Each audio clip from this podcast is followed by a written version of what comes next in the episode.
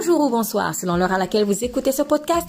Je suis Estelle Djengue, pasteur de l'église Jésus-Christ, roi des nations.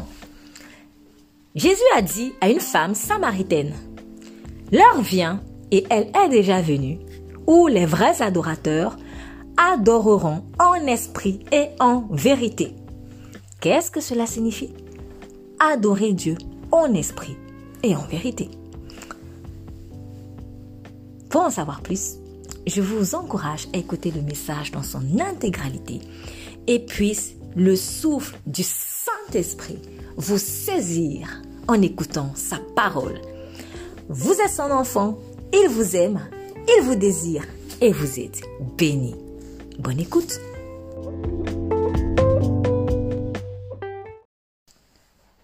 Nous allons dans le livre de 1 Corinthiens chapitre 12. 1 Corinthiens chapitre 12.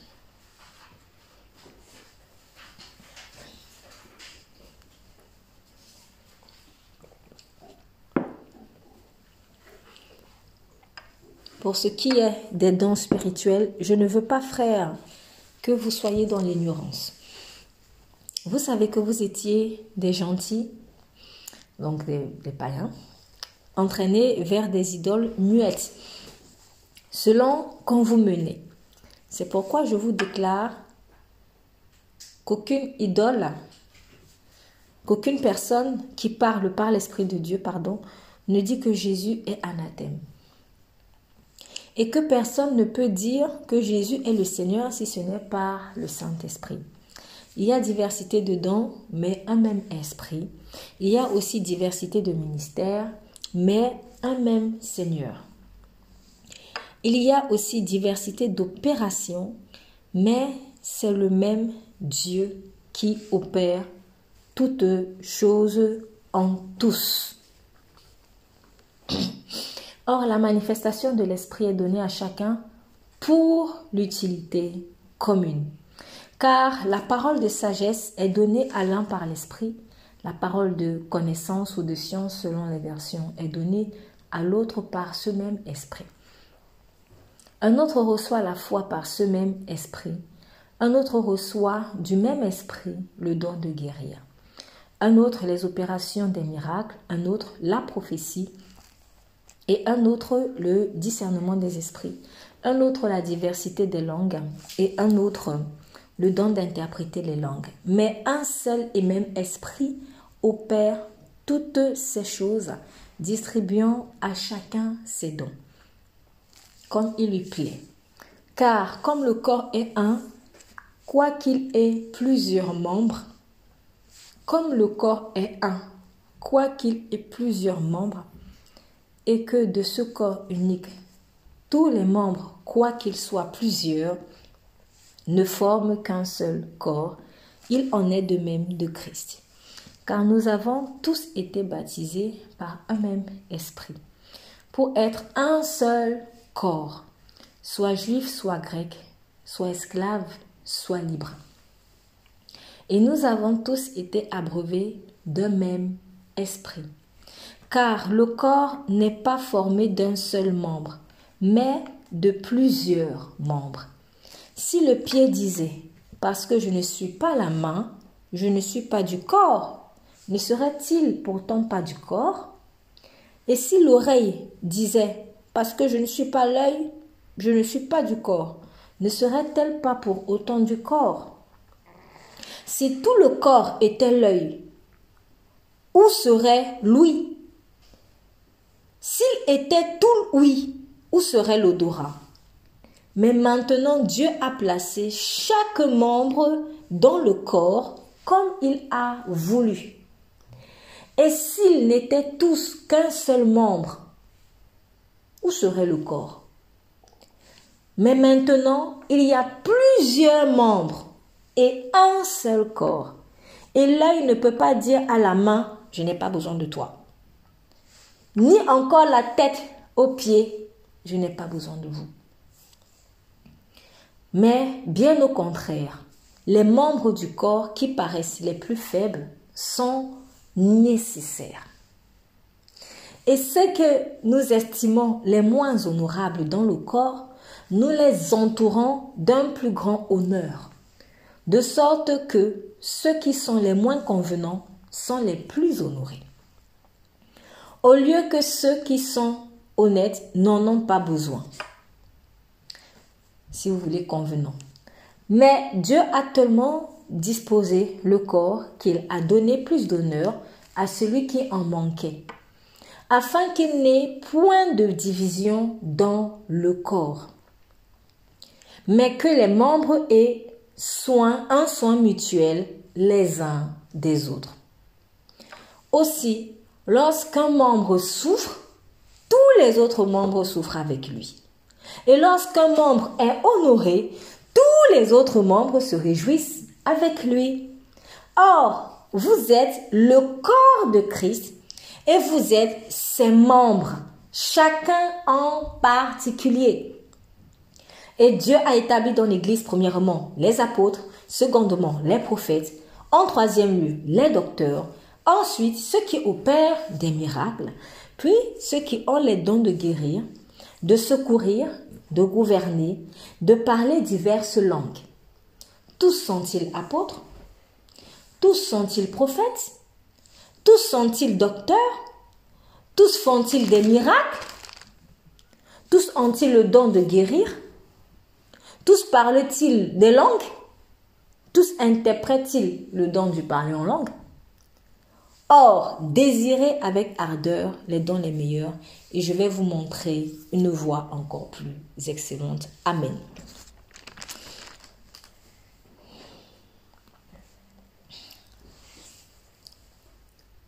Imaginons que nous soyons, imaginez peut-être que vous soyez dans, dans un endroit, peut-être ça, ça peut être votre bureau, ça peut être votre bureau, et c'est un open space. Donc, euh, vous êtes sur une table, votre collègue est à l'autre table, vous avez peut-être un autre collègue qui est encore à notre table.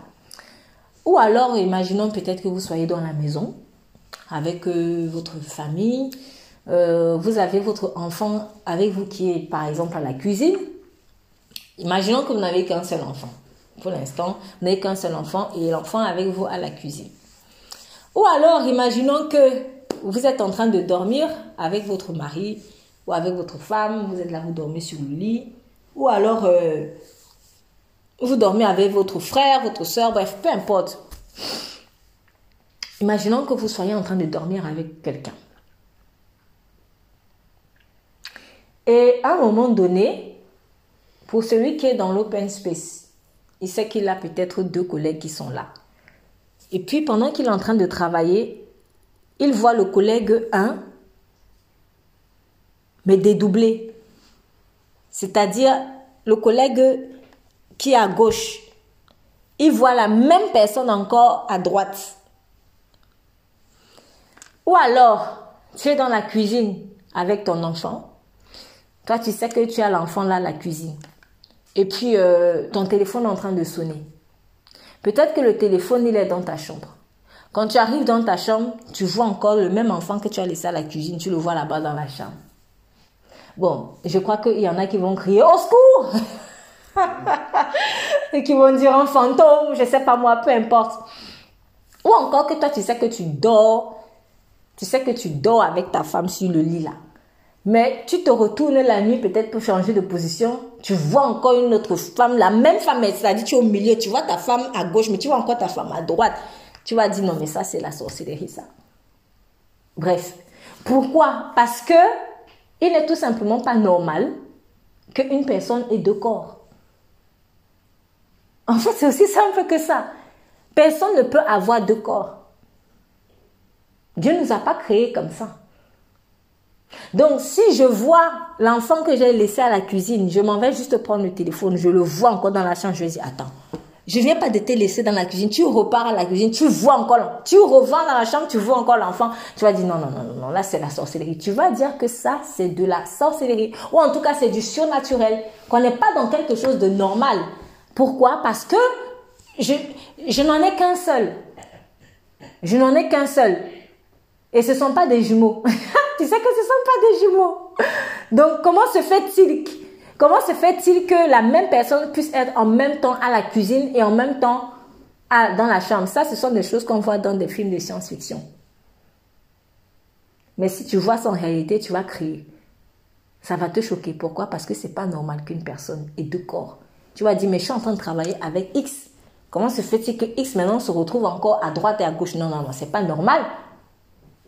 Donc, une personne ne peut pas avoir deux corps. Tu ne peux pas avoir deux corps différents comme ça. C'est pas possible. Donc, soit il s'agit peut-être de jumeaux identiques, soit nous sommes dans le surnaturel. Nous ne sommes plus dans l'ordre du naturel.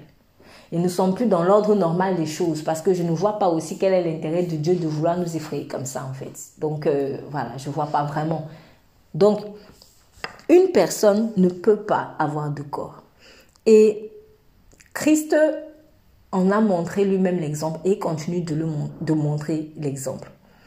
Le Seigneur peut, aurait pu euh, lorsque nous avons péché en Éden, le Seigneur aurait pu carrément anéantir Adam et Ève et dire je vais créer une autre race, je vais faire autre chose.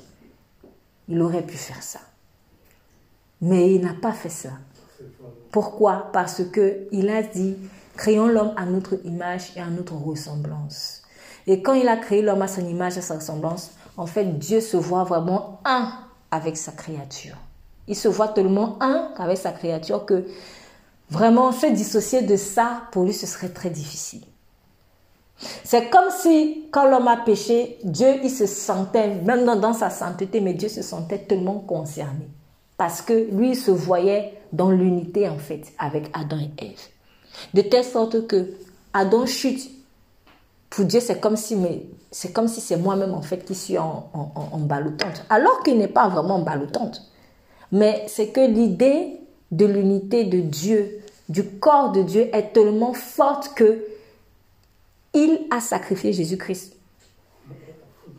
Donc, Adam et Ève qui, qui chutent ont supposé que Dieu aussi, en tout cas, euh, euh, euh, quitte cette divinité-là, ce manteau de divinité, entre guillemets, et vienne sur terre pour porter notre opprobre parce qu'il se sent concerné. Ce n'était peut-être pas ce qu'il avait prévu idéalement. Ce n'était pas le plan idéal de Dieu, que Adam chute, euh, que Ève pêche et tout ça, etc. Ce n'était pas son plan idéal. Mais l'unité de Dieu, c'est-à-dire il est tellement attaché à son unité que, à cause de ça, je ne sais pas si on peut dire qu'il avait changé de plan parce que je crois qu'il avait déjà tout prévu, parce qu'il savait déjà que l'homme allait le faire. Mais il a dû verser le sang, alors que ce n'était pas ce qui était dans l'idéal des choses. Il a dû verser le sang juste pour préserver ou alors pour retrouver cette unité avec l'homme. C'est trop fort pour le Seigneur. Retrouver l'unité avec l'homme a coûté à Dieu son sang. Ça a coûté son sang. Qu'on me propose quelque chose de plus cher qu'on me propose quelque chose de plus cher, qu'on me propose quelque chose de plus cher. Il n'y a rien de plus cher. Et s'il existait quelque chose de plus cher, Dieu aurait donné ça. Donc, l'unité de Dieu lui est tellement chère, c'est tellement cher à Dieu que nous soyons un. C'est tellement cher à Dieu. Et la division, au contraire, en fait, c'est comme si, c'est comme si s'il était possible, en fait, on divisait Dieu.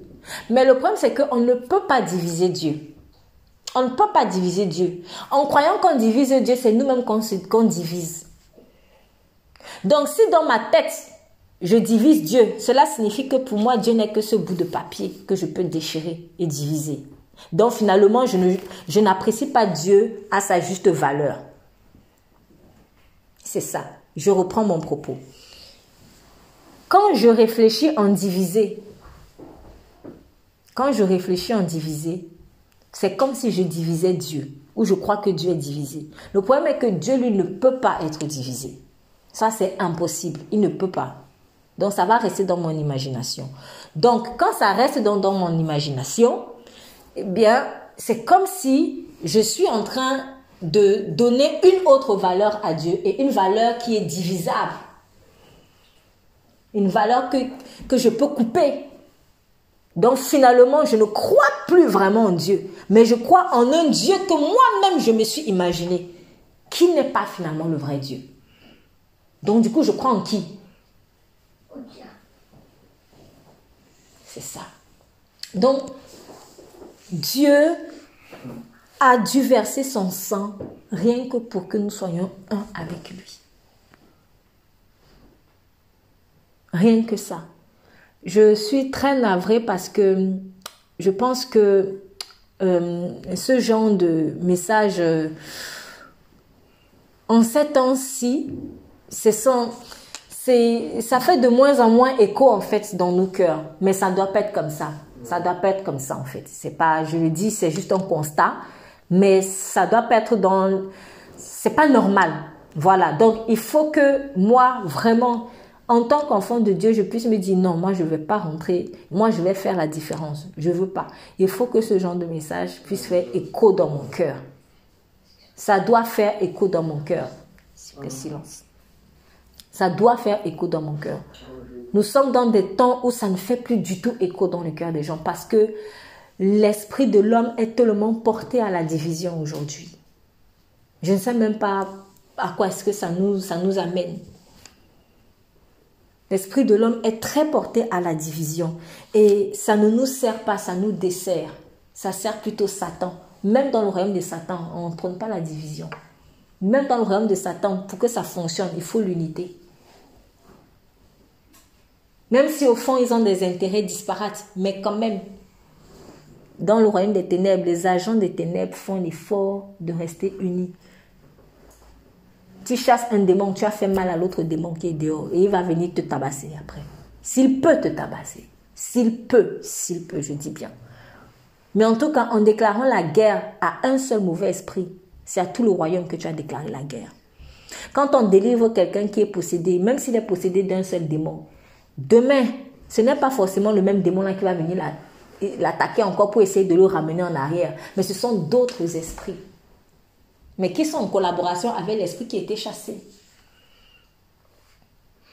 Qui sont en collaboration avec l'esprit qui été chassé. Quand un démon a été chassé d'un corps, même si c'est à 10 000 km, il y a d'autres mauvais esprits qui sont au courant en fait.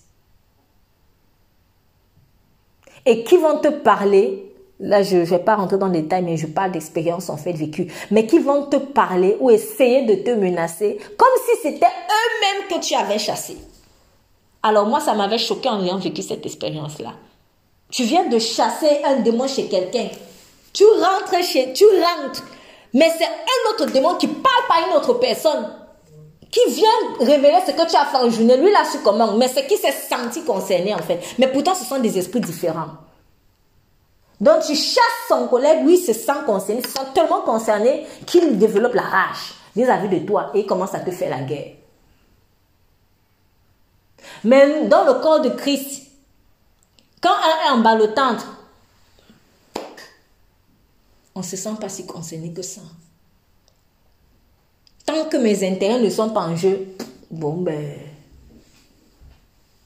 c'est pas bon. Franchement, c'est pas bon. Et c'est ce qui fait qu'on n'évolue pas, on n'évolue pas en tout cas au, rythme de Dieu. On n'évolue pas au rythme de Dieu.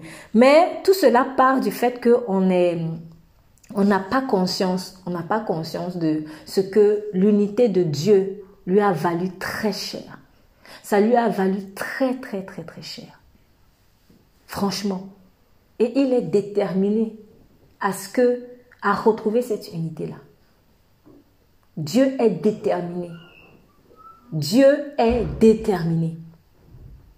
Donc, cessons de, de, de voir, d'apprécier les choses euh, seulement euh, euh, par la chair, mais apprenons à apprécier les choses par l'esprit. C'est-à-dire apprenons à reconnaître le Saint-Esprit, quel que soit le don qui est manifesté, quel que soit le ministère qui est exercé et quelle que soit l'opération qui est effectuée.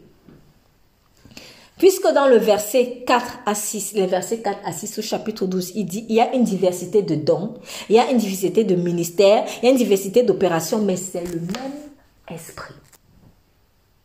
Donc, il y a des dons qui sont différents. Il y a des ministères qui sont différents. Et il y a des opérations différentes. Même dans le même ministère, ou même dans le même don, il y a des opérations différentes. On peut avoir tous deux le même don de guérison, mais il y a des opérations de guérison qui sont différentes. Jésus, dans son don de guérison, n'a pas guéri tout le monde de la même manière. C'est ça les différentes opérations du Saint-Esprit.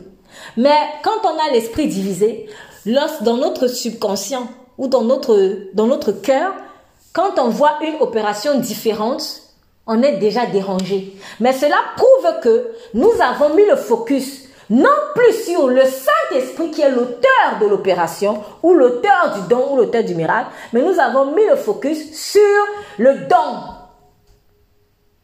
Chaque fois que je vais mettre le focus sur le don, et si peut-être Dieu lui m'utilise euh, pour guérir les gens, Dieu lui m'utilise euh, peut-être en imposant les mains. Moi, c'est systématique, il faut que j'impose les mains aux aveugles pour qu'ils retrouvent la vue. Une autre personne, quand Dieu va lui dire, fais la boue, mets sur les yeux, je vais dire, ah, ça c'est démoniaque. Pourquoi? Parce que ça ne correspond pas à l'opération que moi j'effectue. Mais un fils né de l'esprit reconnaîtra toujours l'esprit qui agit. De telle sorte que quelqu'un peut même aussi venir imposer les mains comme moi pour que l'aveugle ouvre les yeux. Mais ça peut ne pas être le Saint-Esprit. Parce que Satan fait aussi des miracles, malheureusement n'en déplaise. Il fait aussi des miracles. Mais si j'apprécie les choses par l'esprit, quand je vais voir quelqu'un venir imposer les mains, soi-disant pour que l'autre recouvre la vue, dans l'esprit, je vais dire quelque chose qui ne va pas. Ça, c'est pas le Fils de Dieu. Pourquoi? Parce que moi, mon focus, c'est dans l'esprit. Mon focus, ce n'est pas les dons. Satan vous trompera toujours quand vous aurez mis le focus sur les dons. Il te dira, regarde, je guéris comme toi. Et voilà comment on tombe dans les pièges. Si je mets le focus dans le ministère, il y a des ministères que Satan va faire et qu'il élève. Quelqu'un peut, je ne sais pas moi, malheureusement, hein, quelqu'un peut être pasteur, mais ce n'est pas vraiment même Dieu qui l'a appelé à être pasteur. Et tu vas même voir qu'ils font de l'église et tout ça. Mais c'est pas, ça ne vient pas forcément du Saint-Esprit. Peut-être c'était sa chair. Ils sont nombreux en fait dans cette situation. Parfois aussi, il y a des gens que Dieu a vraiment appelés, mais après ça a tourné en vrille. À un moment donné, la personne ne s'est plus laissée conduire par le Saint-Esprit. Et du coup, ben, malheureusement, le temple de Dieu devient un temple de Satan, une synagogue de Satan, comme il est écrit dans l'Apocalypse. Alors, moi maintenant, si j'ai mis le focus sur le ministère, quand moi je vais voir ce ministère, je vais dire Ah, Alléluia, et je vais me fier à ça. Mais je dois mettre le focus sur l'esprit. C'est par l'esprit que je vais attester que oui, le ministère vient de Dieu. Ce ministère, il vient de Dieu. Et je peux m'y fier. Il y a aussi, bizarrement, la tendance à focaliser sur la diversité d'opérations. C'est-à-dire que il y a des gens, pour eux, c'est ils aiment trop la diversité d'opérations. Dieu peut faire ci, Dieu peut faire ça, Dieu peut faire ci, Dieu peut faire ça. Mais ils ne focalisent pas sur l'esprit, en fait, qui crée la diversité d'opérations. Du coup, eux, ils ne vont pas être dérangés par des opérations qui relèvent maintenant des ténèbres. Pourquoi? Parce qu'ils vont sentir, ils vont voir la différence. Ils vont dire, ah, ça c'est différent, mais c'est normal. Peut-être c'est Dieu, peut-être aussi Dieu a une autre manière d'opérer, en fait. Mais c'est pas ça. Mettons le focus sur l'Esprit de Dieu. Mettons le focus sur l'Esprit de Dieu. Arrêtons de juger avec la chair et jugeons maintenant par l'Esprit de Dieu, si je peux me permettre l'expression. Apprécions les choses par l'Esprit. Apprenons à connaître les gens dans l'Esprit. Apprenons à connaître les gens dans l'Esprit. L'apôtre Paul, l'apôtre Paul avait dit ceci que je ne connais plus en fait Christ selon la chair, mais je le connais en fait dans l'esprit. c'est le fait de ne pas connaître en fait les choses, les gens dans l'esprit et le fait de ne pas apprécier les choses par l'esprit qui fait que finalement même l'amour on a du mal à marcher. Parce que qui diffuse l'amour dans nos cœurs? Selon Romains 5, c'est encore le Saint-Esprit. Donc chaque fois que je vais reconnaître l'opération du Saint-Esprit, je suis en train de me disposer à marcher dans l'amour. Si par exemple quelqu'un, Dieu envoie quelqu'un guérir d'une manière différente de la mienne, selon la manière dont moi j'ai l'habitude, selon la manière dont le Saint-Esprit m'utilise généralement, quand je vais reconnaître l'action du Saint-Esprit chez cette personne, même si elle est différente de mon opération, je ne vais pas juger. Et quand je ne vais pas juger, je vais plutôt louer Dieu. Et je suis en train de marcher dans l'amour. Mais qu'est-ce qui a fait ça? C'est la reconnaissance de la voix de l'Esprit. Chaque fois que je vais reconnaître la voix de l'Esprit, je ne pourrai pas juger, je ne pourrai pas maudire, je ne pourrai pas mal parler, je ne pourrai pas en tout cas agir comme un, fils du diable. Donc c'est reconnaître en fait le Saint-Esprit, reconnaître son action, reconnaître sa diversité, reconnaître sa main sur quelque chose, reconnaître sa main sur quelqu'un, reconnaître sa main sur un ministère. Là, ça va m'empêcher de juger.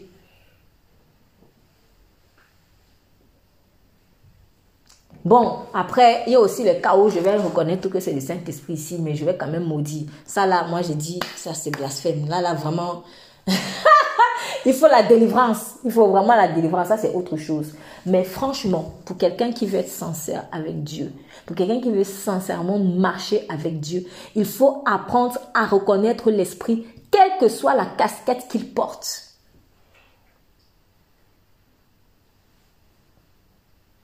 Donc, je ne dois pas être prompteux à me dire ça c'est bon, soit c'est mauvais. Je dois être prompte plutôt à me poser la question, Saint-Esprit, est-ce que cela vient de toi? Si ça vient de lui, même si ça ne m'arrange pas dans la chair, que je me taise et que je glorifie Dieu. Et que je bénisse la personne si peut-être c'est quelqu'un qui a, qui a été utilisé. Donc, respectons la diversité dans le corps du Seigneur. Respectons la diversité de dons, de ministères, d'opérations. Quand je parle de diversité, j'insiste sur la diversité de dons, de ministères et d'opérations. Je ne parle pas d'une diversité charnelle. Donc, euh, au nom d'une certaine diversité, maintenant, oui, euh, on, on, va dire que peut-être on croit tous au même Dieu, alors qu'on ne croit pas forcément au même Dieu. Je ne parle pas de cette diversité-là qui n'amène pas à Christ mais je parle d'une diversité qui amène à Christ. Est-ce que ce que je vois de différent pour moi est édifiant pour le corps? C'est ça ma question. C'est ça mon problème. Si c'est édifiant pour le corps dont, dont je fais partie, alors je dois bénir le Seigneur. Donc apprenons vraiment à respecter ça et le Saint-Esprit ne fera pas autrement. On ne peut pas mettre le Saint-Esprit dans une case. On ne peut pas mettre le Saint-Esprit dans une seule opération. Lui, il parle comme ça, il réfléchit comme ça, il agit comme ça, il ne peut pas utiliser telle catégorie de personnes, il ne peut tu peux pas le mettre dans cette case, c'est impossible. Parce que par essence, il se meut. Le Saint-Esprit par essence est actif, il va, il vient, tu peux pas le contrôler. On ne peut pas contrôler la merveilleuse personne du Saint-Esprit. Donc, arrêtons en fait de l'apprécier selon nos, notre, excusez-moi, notre piètre sagesse. Parce que franchement, par rapport à Dieu, notre sagesse, elle est piètre. Elle est piètre en fait. Elle doit mourir. Elle doit mourir pour que nous soyons remplis de la sagesse de Dieu. Donc, c'est le même Dieu. Or, la manifestation de l'Esprit est donnée à chacun pour l'utilité commune. La manifestation de l'Esprit est donnée à chacun. Ce qui veut dire dans ce passage, verset 7, que le Saint-Esprit se manifeste forcément en chacun. En tout cas, dans la mesure où je suis au moins né de l'Esprit de Dieu, il va se manifester en moi. Si même Dieu peut utiliser des personnes qui ne le connaissent pas, à plus forte raison quand je suis né de l'Esprit. Et cette manifestation, elle est donnée à chacun. Et je dois être conscient de ça. C'est pour ça que j'ai insisté dans le chant. Est-ce que tu sais vraiment qui tu es en fait? Quand tu dis je marche avec puissance et tout ça est-ce que tu mesures? Est-ce que tu mesures? Tu es en train de dire la manifestation de l'esprit m'est donnée aussi. Elle m'est donnée. Mais maintenant, elle m'a donné pour quel but Pour l'utilité commune. Ça, ça doit être une priorité pour moi. Le don dont je bénéficie par la grâce de Dieu, ce n'est pas pour moi, c'est pour les autres. Donc quand je dis que j'ai un don, dans quelle mesure est-ce que le corps de Christ en bénéficie? C'est une question que je dois me poser en fait. Si j'ai un don, si le Saint-Esprit se manifeste vraiment en moi, dans quelle mesure est-ce que le corps de Christ en bénéficie? Dans quelle mesure est-ce que le corps de Christ bénéficie des manifestations de l'Esprit en moi?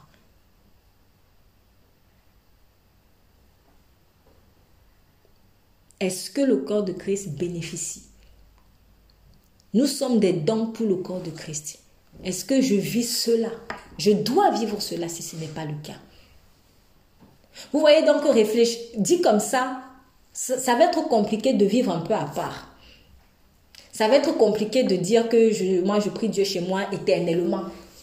Il y a des, ça peut arriver hein, qu'à un moment donné, Dieu peut-être te met en retrait. Ça peut arriver. Mais je parle en fait de celui qui est dans une mentalité de toujours à part, à part, à part, à part, à part. Ça, là, ça devient bizarre à un moment donné. Je parle de la personne qui a un problème avec le corps de Christ. Donc, il y a des gens qui ont un problème avec le corps de Christ. Du coup, ils se mettent en retrait physiquement. Mais je peux aussi être physiquement dans le corps de Christ sans être dans l'esprit dans le corps de Christ. Et tant que je ne suis pas dans l'esprit, dans le corps de Christ, Dieu ne va pas me laisser. C'est-à-dire, il va travailler, travailler, travailler, travailler, jusqu'à ce que je fonde dans le corps de Christ. Hier, on a parlé de gâteau. On a parlé de gâteau hier. Et on a pour exprimer euh, euh, euh, comment est-ce que les, plans de Dieu dans nos vies, on a vu que ben, un gâteau, c'est un mélange de plusieurs choses. L'un va être la farine, l'autre va être l'œuf, un autre va être, je ne sais pas moi, du yaourt, en fonction du type de gâteau. Maintenant, si moi, je dis que je suis l'œuf et que dans la recette, il faut absolument un œuf pour faire ce gâteau-là, et j'ai dit que moi, je ne veux pas être dedans. Je vais servir à quoi en fait?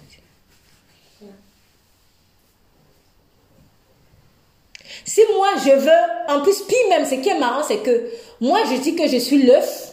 Je veux bénéficier aussi du gâteau final. Je veux manger aussi le gâteau final, mais je veux quand même être à part. Ça n'a pas de sens.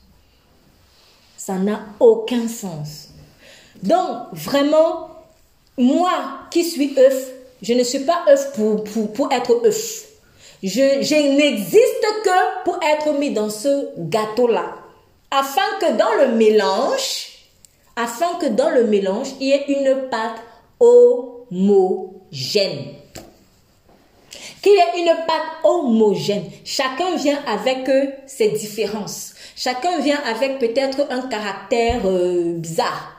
Mais au fur et à mesure que nous allons être travaillés, aiguisés, nous allons être homogènes. Et quand la pâte est homogène, quand la pâte est homogène, tu ne peux plus retirer le. Tu ne peux plus retirer le yaourt. Tu ne peux plus retirer le lait. Tu ne peux plus retirer la farine à son état brut. C'est impossible. Pourquoi? Parce que la pâte est homogène. Pourtant, si on te demande la composition du gâteau, tu vas dire, il y a de la pâte, de la farine, il y a de l'œuf, il y a ceci, il y a cela. Tu seras capable de citer, mais tu ne seras pas capable de les dissocier. Parce que quand c'est déjà mélangé de façon homogène, c'est fini. En revanche, si dans mon bol, je n'ai pas encore mélangé de façon homogène, je suis peut-être capable de retirer au moins quelque chose. Peut-être que je vais être capable de retirer un peu, au moins le jaune d'œuf. Pourquoi? Parce que c'est pas encore mélangé. Je vais dire, bon, toi, je vais prendre la cuillère, je vais quand même te retirer encore. Pourquoi? Parce que ce n'est pas mélangé. Donc, tant que la pâte, tous les ingrédients là de ce gâteau ne sont pas mélangés, ils sont dissociables. Oh, c'est souvent comme ça que nous, on vient à Christ. J'entre dans le bol, mais je ne veux pas me mélanger. Mais à la fin, moi aussi, je vais manger le gâteau. C'est impossible.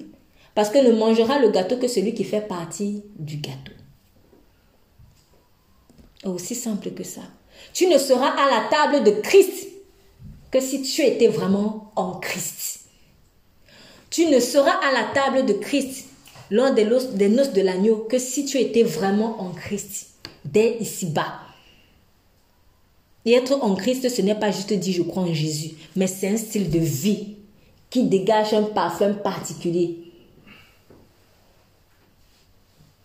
Donc, il faut qu'on soit en mesure, qu'on ne soit plus en mesure de nous dissocier en tant que corps de Christ. Tant qu'on nous dissocie encore, c'est pas normal. C'est pas normal. C'est pas normal.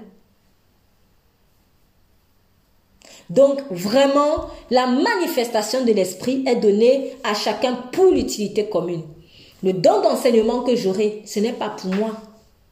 Ok, bon, oui, j'ai le don d'enseignement, mais maintenant alors, si je veux jouer en mode électron libre, j'enseigne qui? Je m'enseigne moi-même. J'ai le don de guérison. Alléluia, Seigneur, merci, j'ai le don de guérison. Alléluia, oui, on a prié pour toi, peut-être l'ensemble de guérison est descendu. Mais en fait, tu fais rien de ça. Si j'ai l'onction de guérison et que je n'exerce jamais cela, je n'exerce pas ce don-là, je n'exerce pas le don de guérison parce que, voilà, bon, bref, vous avez compris. Dieu me fait grâce. Il me, il me fait grâce d'un don de guérison. Mais je ne l'utilise pas pour l'utilité en fait commune. À quoi donc m'a servi en fait le don de guérison? À quoi cela sert? Chaque don que j'ai, ce n'est jamais pour moi. C'est pour qu'il soit donné en fait aux autres. C'est pour que d'autres soient édifiés par rapport à cela.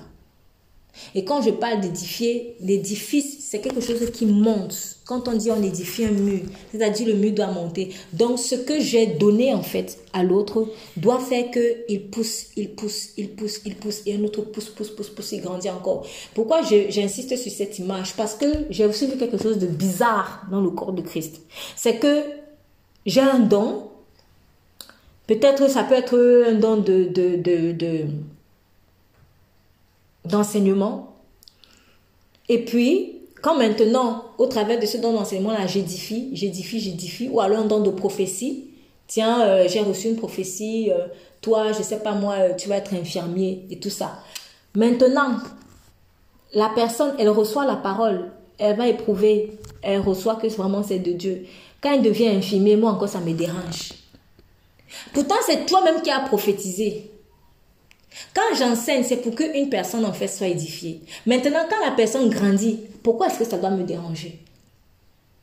Donc, c'est comme si finalement j'ai enseigné juste pour montrer que j'enseigne. Mais pas pour que la personne grandisse. Je vais prendre un exemple encore terre à terre. C'est comme avec les enfants. On est content, oui Seigneur, alléluia, je veux un enfant. Maintenant, l'enfant, il naît, tu es content. L'enfant grandit. Quand l'enfant maintenant doit quitter une domicile familiale, non tu veux plus maintenant qu'il te quitte. Mais pourquoi alors tu as demandé l'enfant? Donc, le don que j'ai, c'est pour l'édification. Si je reçois un don de prophétie, la personne, et que la prophétie après s'accomplit, si la personne est bénie, bénis le Seigneur. Ça ne sert à rien d'être encore dérangé par ça, mais je, je parle de choses que je, je vois en fait dans le corps de Christ, c'est que la même personne qui t'a béni là, c'est encore celle-même qui veut encore combattre la bénédiction. C'est bizarre. Cela signifie que quand elle t'a béni, ce n'était pas pour que toi tu sois béni. Ce n'était pas pour que tu sois édifié. Mais c'était pour qu'on la voie elle. Qu'on dise, regarde, c'est moi qui bénis les gens. Mourons à ça. Mourons à ça. Mourons à ça. Si je reçois peut-être, je sais pas moi, euh, euh, euh, une vision sur quelqu'un, oui, je t'ai vu, qu'est-ce que je peux inventer en fait comme vision Je t'ai vu, tu étais sale et après j'ai vu comment tu es devenu propre et tout ça et tout ça, tout ça. Et après, il y a quelque chose dans la vie de la personne qui se manifeste vraiment, sa vie devient rangée. Et comme sa vie devient rangée, peut-être que la personne devient de plus en plus mature. Et je vois que ben, je peux plus l'aborder comme avant. Et ça commence à me déranger. Ça, ça révèle l'esprit de contrôle. Le don, la vision que j'ai eue, C'est pour encourager justement la personne, pour que, en fait, c'était pour que cette personne soit au courant de ce que le Saint-Esprit s'apprête à faire peut-être dans sa vie. Et ça doit s'accomplir. Oui, j'ai fait un songe hier. Ça, c'est aussi la manifestation parfois de l'ancien prophétique. J'ai vu dans le songe que tu t'es marié tout ça. Six mois après, la personne se marie, mais tu es encore dérangé. Mais toi-même, tu n'as pas prophétisé qu'elle allait se marier. Le, songe que j'ai eu là, c'était pour l'édification de la personne. Donc, attendez-vous à ce que les gens évoluent quand vous faites, quand vous manifestez des dons spirituels. Sinon, là, vous n'avez plus manifesté le don spirituel pour l'édification du corps, mais vous avez manifesté le don spirituel pour le m'as-tu vu C'est ça, en fait. Donc, il y a plusieurs choses. Premièrement, chacun a un don. Donc j'en ai un, faut que j'arrête de dire que je n'en ai pas. J'en ai forcément un et je dois le libérer. S'il n'est pas libéré, franchement, c'est dommage. Donc deuxièmement, c'est pour l'utilité commune. C'est pour l'utilité commune. Ça ne m'appartient pas. Ça ne m'appartient pas. Ça ne me sert à rien de créer une entreprise qui, qui, qui, qui, je sais pas moi, qui fabrique des chaussettes, mais je refuse tout le temps de vendre mes chaussettes. Ça sert à quoi en fait? Faut vaut mieux que je ferme et que je mette la clé sous la porte. Donc tous les dons, y compris les dons naturels, ce n'est pas pour moi, mais c'est pour que d'autres soient bénis. Si je sais cuisiner et que je ne mange que ma, nourriture, je ne donne jamais aux gens, ça sert à quoi? Ça sert à quoi? Ça ne sert à rien. Donc, l'Esprit de Dieu se manifeste dans ta vie pour l'utilité de quelqu'un. Le jour où je vais comprendre que je vis pour Dieu et derrière Dieu, je vis pour les gens. À ce moment-là, je vais passer vraiment une nouvelle dimension. Mais une vitesse de croisière, je vais prendre dans ma relation avec le Saint-Esprit. Quand je prie Saint-Esprit, remplis-moi, remplis-moi, il faut que je comprenne que Dieu me remplit pas pour moi, mais pour les gens. Pour les gens. C'est pour mon prochain. Ce n'est jamais pour moi. Je ne vis pas pour moi je vis pour les gens. même si ça me dérange, je vis pour les gens. Oui, je vis pour les gens. Et je vivrai pour les gens quand je vis pour Dieu. En fait, quand je vis vraiment pour Dieu, à ce moment-là, je me rends compte que je vis pour les gens. Parce que si j'ai le don de guérison, que c'est pour aller guérir Dieu? Je peux pas avoir le don de guérison pour guérir. Tu dis, oui, je suis dans une relation avec Dieu là. Oui, purée, j'ai le don de guérison là. Alléluia. Euh, mais tu n'utilises jamais cela. Est-ce que le don de guérison, c'est pour aller guérir Dieu? Dieu ne sera jamais malade. C'est pour aller guérir les gens qui sont malades. Quand tu prophétises, quand tu prophétises, tu ne prophétises pas pour Dieu. Tu ne prophétises pas pour que Dieu soit édifié plus précisément, pour qu'on me comprenne bien. Je ne prophétise pas pour que Dieu soit édifié. Je prophétise pour que une autre personne soit édifiée. Donc, je ne peux pas vivre reclus. Donc, il faut arrêter ça. Franchement, il faut arrêter ça. Il faut sortir de cette prison. Cette prison de l'égoïsme. Car, verset 8, la parole de sagesse est donnée à l'un par l'esprit. À l'un par l'esprit une parole de sagesse. C'est-à-dire, par exemple, va faire ci, ne fais pas ça, ne fais pas ça, fais plutôt ci. Une parole de sagesse. Là où quelqu'un va te donner une direction. Le Saint-Esprit, par quelqu'un, va te donner peut-être une direction, une orientation. Voilà, une parole de sagesse. La parole de connaissance est donnée à l'autre par ce même esprit. C'est encore le Saint-Esprit. C'est encore le Saint-Esprit. Un autre reçoit la foi par ce même esprit. Il y a ce qu'on il y a la foi et il y a le don de foi. La foi, c'est quelque chose qui est commune, si je puis dire, à tout le monde, de façon régulière. En tout cas, qui doit être commune à tout le monde et qui doit être régulière. Nous vivons par la foi.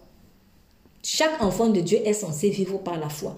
Mais il y a aussi ce qu'on appelle le don de foi qui est plus ou moins ponctuel et qui, que vraiment Dieu va libérer sur la vie de quelqu'un pour faire quelque chose vraiment d'assez particulier, de fort. Par exemple, on t'appelle pour, euh, pour ressusciter un mort. Là, il te faut un don de foi, ce qu'on appelle un don de foi. C'est particulier. C'est-à-dire, c'est vraiment une, une onction particulière qui descend sur toi à un instant T pour faire quelque chose qu'en temps normal, tu n'aurais pas pu. Parce que ta foi n'est pas à ce niveau-là. Donc, c'est ça, en fait, qu'on appelle le don de foi. J'ai pris l'exemple de l'exception de moi, mais je peux prendre d'autres exemples encore. Je peux prendre qu'est-ce que je peux inventer. Euh, euh, euh, le Seigneur a fait tomber la main du ciel. Rien n'est impossible qu'il fasse encore tomber quelque chose, une nourriture même du ciel. Et puis là, il fait, il, libère un don de foi particulier sur quelqu'un et qui ordonne que le, le, le, je sais pas moi, la viande descend du ciel. Tu vois la viande qui descend jusqu'à ce qu'on mange. Bref, il y a diversité d'opérations. Moi, je suis voilà, que c'est le Saint-Esprit vraiment les maîtrise. Mais, ça, c'est aussi un don que Dieu va accorder à quelqu'un pour l'édification du corps. Parce que je ne nécessite pas le mort pour moi. Je suis le mort pour que le corps soit édifié. Quand Lazare a été ressuscité après quatre jours, il y a eu plein de conversions, il est écrit. Beaucoup ont cru en Jésus-Christ à ce moment-là. Vous verrez toujours que c'est tourné vers les gens et c'est tourné finalement vers Dieu. C'est tourné vers les gens qui vont être bénis et qui vont alors tous se tourner vers Dieu. Donc c'est pour la gloire de Dieu. Un autre, la prophétie. Tu prophétises pour les gens. Tu ne prophétises pas pour toi. Tu prophétises pour les gens. Je me souviens au début de mes pas avec le Seigneur, une fois que j'ai eu la conviction, quand j'ai su en tout cas qu'il m'avait accordé le, don de prophétie, et eh bien à ce moment-là, j'ai commencé à l'exercer. Comment? Je me suis disciplinée à, à prier en fait, à intercéder pour les gens. Et je disais, chaque fois que j'intercède, Seigneur, j'aimerais que tu me donnes une parole de prophétie pour cette personne. Du coup, tu fais d'une pierre deux coups. Non seulement tu arrêtes de, centrer les prières sur ton nombril. Moi, moi, moi, moi, bénis-moi, bénis-moi, moi, remplis-moi, moi, moi, moi, moi, moi, moi. Prie pour que l'autre soit rempli. Prie pour que l'autre soit davantage moi. Prie pour que bénis les gens. C'est pas seulement que je vois quelqu'un qui est et moi alors et moi et moi. Remplis-moi aussi, remplis-moi aussi, remplis-moi faut aller prier pour que l'autre soit davantage béni. Il y a plus de joie à donner qu'à recevoir. Si j'ai plus de joie à recevoir qu'à donner, c'est bizarre. Je suis dans, dans, dans l'anté. C'est l'antéchrist. je suis plus dans le Christ, je suis dans l'antéchrist. C'est lui qui fait les choses à l'envers. C'est-à-dire, pour lui, il a plus de joie de joie, de joie à, à recevoir qu'à donner. Mais en Christ, il y a plus de joie à donner qu'à recevoir.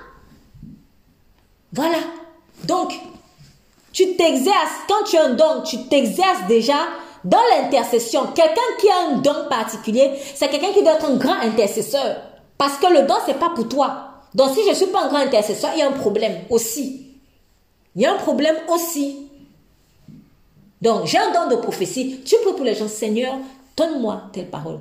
Et je recevais des paroles et je les donnais. au fur et à mesure, j'ai vu comment le don, en fait, a commencé à prendre du muscle. Et après, c'est devenu beaucoup plus fluide. Tu prophétises à tout va. En t'en rendant compte, sans t'en rendre compte, tout ce que tu fais, c'est prophétique. C'est comme ça aussi qu'on on exerce nos dons. En fait, ton don grandira dans l'exercice, ton don grandira quand tu te tourneras vers les gens. C'est ça. Mais si tu tournes toujours vers toi, le don ne grandira pas, il restera rikiki. Ou alors, il sera perverti à un moment donné. Il sera perverti. Parce que la nature aura du vide et Satan aime les choses quand on exerce des dons à notre propre gloire, pour notre propre gloire, je veux dire. Donc, si j'ai un don de prophétie, si Dieu t'a accordé cette grâce-là, eh bien, tu dois prophétiser sur la vie des gens. Et prophétiser sur la vie des gens, ce n'est pas seulement attendre peut-être que tu vas être avec, la, avec les gens, peut-être on, est en, en, prière commune, et puis euh, à ce moment-là, alléluia, là, je vais prophétiser, que je prophétiser, toi, Dieu te dit, toi, c'est bien. Mais c'est pas seulement ça. C'est-à-dire quand je prie pour les gens, dans mes quatre murs, Dieu me donne une parole pour telle personne. Dieu me donne une parole pour mon collègue. je me lève et je vais la donner aux collègues. On n'a pas besoin, tous les toits n'ont pas besoin de savoir qu'à l'heure si j'ai prophétisé. Mais mon don, il s'exerce comme ça. Il s'exerce et il prend du muscle. Je ne dis pas qu'il ne faut pas prophétiser en commun. Non, au contraire, c'est important. Mais la sincérité, en fait, de mon cœur se voit dans la manière dont je travaille mon don aussi dans le lieu secret. Je n'ai pas besoin, en fait, de l'exercer forcément sur les projecteurs. Si j'ai le don d'enseigner, il y a des gens, ils ont le don d'enseigner, mais eux n'attendent que le micro ou la chair pour enseigner. Ce n'est pas ça. Quand tu es dehors pour aller évangéliser, tu prends quelqu'un à part. Dans l'évangélisation, tu peux enseigner. Ça ne se fait pas seulement forcément en public. C'est à part aussi. L'enseignement, ça peut se faire à n'importe quel moment. Je me souviens qu'il fut une époque de ma vie où euh, je sortais, euh, je prenais le bus pour, euh, voilà, pour, je sais plus si c'était pour aller en fac ou si c'était pour travailler, mais voilà, tous les matins, je prenais le même chemin, je prenais le même bus et j'avais rencontré un monsieur qui lisait un, livre, un livre et bon, ah, le livre semblait parler de Dieu, semblait parler de Dieu. Et après, je l'ai abordé. J'ai abordé et on a commencé la conversation comme ça. Et je sentais vraiment dans mon cœur que euh, il cherchait Dieu à sa manière. Il cherchait Dieu à sa manière. Et à ce moment-là, pendant notre conversation, donc, euh, je me suis retrouvée en train d'enseigner. Et ça durait juste le laps de temps, le laps de temps de le trajet de bus. Donc, on avait à peu près 20 minutes, 20 à 25 minutes de, trajet. Et puis, on parlait comme ça. La première fois, je me suis dit, bon, j'ai évangélisé quelqu'un, bon, j'ai semé une semence et tout ça. Et puis, plusieurs jours, deux jours, trois jours plus tard, quelques jours plus tard, je revois encore la même personne dans le même bus. Je me rends compte que je me dis, ah, peut-être c'est quelqu'un qui vit dans mon quartier. Et donc, on prend, on fait le même trajet. Et on reprend encore la conversation là où on s'était arrêté. Et en fait, j'enseignais. J'enseignais. Ça a duré, je ne sais pas combien de semaines. Mais en fait, je faisais mes enseignements dans les transports communs, 20 minutes par jour, la même personne. Il disait toujours, mais on m'a jamais dit ça, on m'a jamais appris ça. Oh mais pourtant, c'était vraiment quelqu'un qui cherchait le Seigneur. Mais moi, j'avais en fait une façon de voir les choses, c'est-à-dire évangéliser, c'est Jésus t'aime, point barre, Mais c'est pas forcément ça en fait tu peux, entre guillemets, évangéliser en enseignant. Il y a des gens qui ne viendront en Christ que par l'enseignement. Parce que c'est quelque chose au fond qu'ils ont eux-mêmes en eux. Donc, comme je dis toujours, quelqu'un qui est appelé à vérité être prophète va être très sensible à, par l'évangélisation sous forme aussi de prophétie. Quelqu'un qui est appelé à être un enseignant, il va être très sensible à l'enseignement. Donc, l'enseignement que je, je faisais là, ce n'était pas sur une chair ce n'était pas au milieu de, je ne sais pas moi, euh, avec 10, 20, 30 000 personnes. Je ne... Voilà, c'était très simple. C'était l'explication de versets bibliques dans le but 141. En 15-20 minutes. Parce qu'en plus, je pense qu'il sortait, je ne sais pas si je sortais avant lui ou pas, mais bon, bref. On terminait, je ne sais plus si on terminait forcément le trajet, mais c'était très court.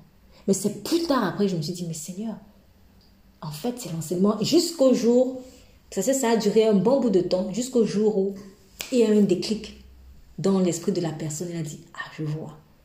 Mais ça a duré pour que le déclic, en fait, se fasse. J'espère qu'il a vraiment, il est resté vraiment donné sa vie à Christ parce que peu de temps après ce déclic-là, j'ai cessé de le voir. L'enseignement. N'attends pas la chair N'attends pas la chair pour l'enseignement. N'attends pas le diplôme. Si je suis en train de faire une école, je ne sais pas, peut-être école de théologie, école de je ne sais pas moi, n'attends pas le diplôme pour l'enseignement. Enseigne déjà. Si j'ai des enfants à la maison, enseigne-les. Tu es en train d'édifier le corps de Christ. Le corps de Christ, c'est aussi la personne qui peut-être, elle, elle n'est peut-être pas vraiment encore dans le corps, mais elle est appelée à être dans le corps. Elle est appelée à être dans le corps. Mais Dieu, de loin, lui, il voit déjà cette personne dans son corps. Enseigne la personne. Donc vraiment, tout ce qui va ressembler au matu vu là, la chair, euh, oui, regardez comment j'enseigne bien et tout ça là. Non, faut arrêter en fait. Il faut vraiment arrêter. J'ai un don, il n'est pas pour moi, il faut que je le libère. Il faut libérer ce don. Donc, un autre reçoit le discernement des esprits. Le discernement des esprits. Si, le, si je sais que j'ai le don de discernement des esprits, ce n'est pas pour que je passe déjà le don de discernement des esprits. Aujourd'hui, malheureusement, j'ai l'impression que on, passe derrière cela pour juger. À chaque fois, oui, je discerne que c'est un faux pasteur. Je discerne que. En fait, toujours en train de juger. C'est pas ça le discernement. Le vrai discernement, il va toujours marcher dans l'amour. Pourquoi? Parce qu'il vient du Saint-Esprit. Donc, même si la personne a fait quelque chose, peut-être ce n'était pas vraiment le Saint-Esprit qui l'a animé, mais ça ne veut pas dire maintenant que, à l'heure si je dois dire que c'est cette personne est Satan. Ou que je dois la rejeter en fait. Parce que de toute façon, on fait tous des erreurs. Voilà. Même l'apôtre Pierre, à l'instant, il a eu la révélation que Jésus était le Fils de Dieu.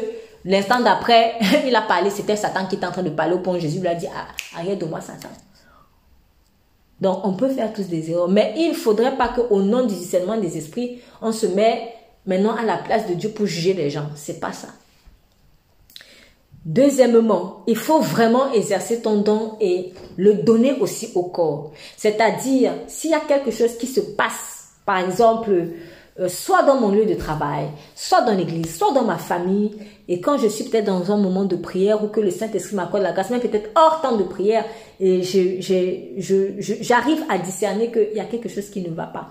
À ce moment, soit il faut que j'en parle, soit il faut que j'en parle, toujours dans l'amour, soit il faut que je bombarde.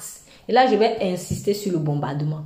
Parce que le Matthieu vu aussi veut dire qu'il faut absolument que tout le monde sache qu'à l'heure, si j'ai discerné, c'est pas forcément ça. Le discernement, en fait, peut supposer que toi, tu as intercédé dans le lieu secret pour qu'il y ait un déblocage.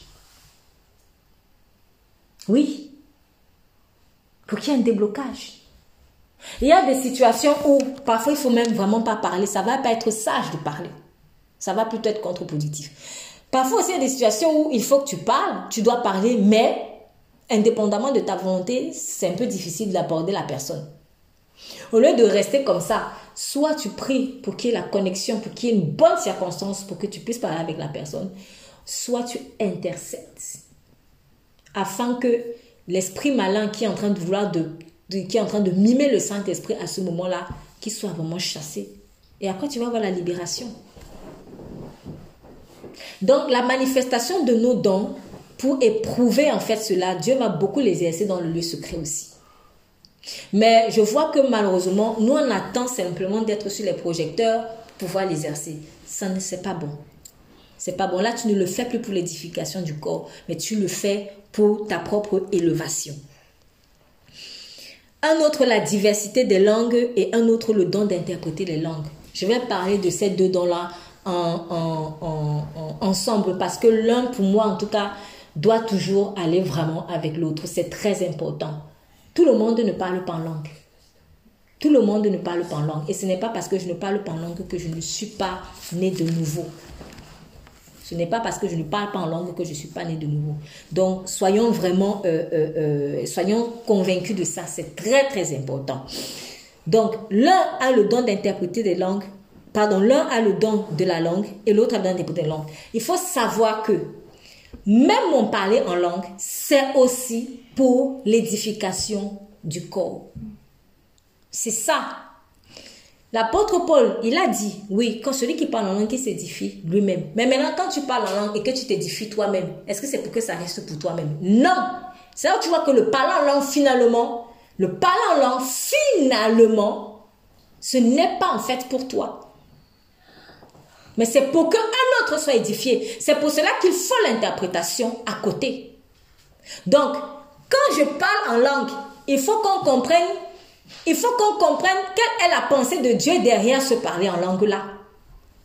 Ou alors, je n'ai qu'à parler en, langue intelligible, tout simplement. Là, je suis en train de prendre le cas où nous sommes dans une communauté, nous sommes dans le corps. Je, suis toujours dans la logique du corps. Si je suis en train de prier dans ma propre chambre, Voilà, ça, il n'y a pas de problème. Je vais parler en langue comme je veux, en fait. Mais, pour le corps, même si même je suis en train de parler en langue dans ma chambre, Dieu va me révéler des choses. Il va m'édifier, mais ce n'est pas pour que ça reste avec moi.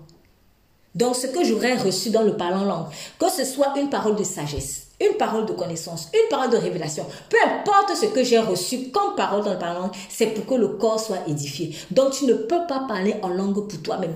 C'est pour cela que je, demande toujours, quand on a fini de prier, est-ce que quelqu'un a reçu quelque chose? Parce que c'est bien beau qu'on ait parlé en langue, mais moi, je m'attends à avoir reçu quelque chose. Quand on était en commun, quand on était en commun, quand on est tout seul, c'est autre chose. Mais si nous sommes à plusieurs et que là, il y a eu la libération du don du parlant en langue, il faut absolument... Il y a un message qui a été donné en fait. Ah, je ne demande pas maintenant de culpabiliser quand je n'ai pas reçu quelque chose. Mais de grâce, que ce ne soit pas systématique. Je n'ai rien reçu, je n'ai rien vu, je n'ai rien su. C'est bizarre. Là, c'est bizarre. Parce que le don du parler en langue, c'est pour l'édification du corps. Alors, j'ai donc parlé en langue pour qui Ou pourquoi? Donc, celui qui parle en langue demande le don d'interprétation. C'est pour ça que l'apôtre Paul a dit ça. Que celui qui parle en langue prie pour avoir le don d'interprétation. Que celui qui parle en langue prie pour avoir le don d'interprétation. Ou alors, tu plus le Seigneur que le Seigneur interprète par quelqu'un d'autre. Je vais parler en langue, un autre va donner une parole intelligible. En fait, c'est l'interprétation de mon parler en langue là. Et c'est là où en fait on est pareil. C'est là où on est pareil. Hier, quand j'étais en train de parler en langue, quand nous prions ensemble, quand j'étais en train de parler en langue, je me suis arrêtée parce que j'attendais l'interprétation. Plein de choses que tu disais, c'était l'interprétation de ce que je disais en, langue. Mais moi, je ne savais pas. Mais c'est ça le corps en fait. Il peut arriver peut-être que ce ne soit pas aussi l'interprétation. non, je crois qu'il y aura toujours quand même parce que Dieu, il est fidèle à sa parole, c'est pas menteur. Mais ce que je veux dire, c'est que peut-être je peux parler en langue si je m'apprête à donner un message. Je peux parler en langue maintenant. Si je dois donner un message dans 10 minutes, il se pourrait que, en fait, c'est ce que je vais dire dans le message là que j'ai dit en langue. Donc, quelque part, il y a une interprétation. Parce que le parler en langue, ce qui est beau, c'est qu'il est divers. Donc, il va donner dans l'interprétation, ça peut être une parole de sagesse, une parole de connaissance, une parole de révélation, un enseignement. Pardon, ça peut être un enseignement. Mais refuser, pardon.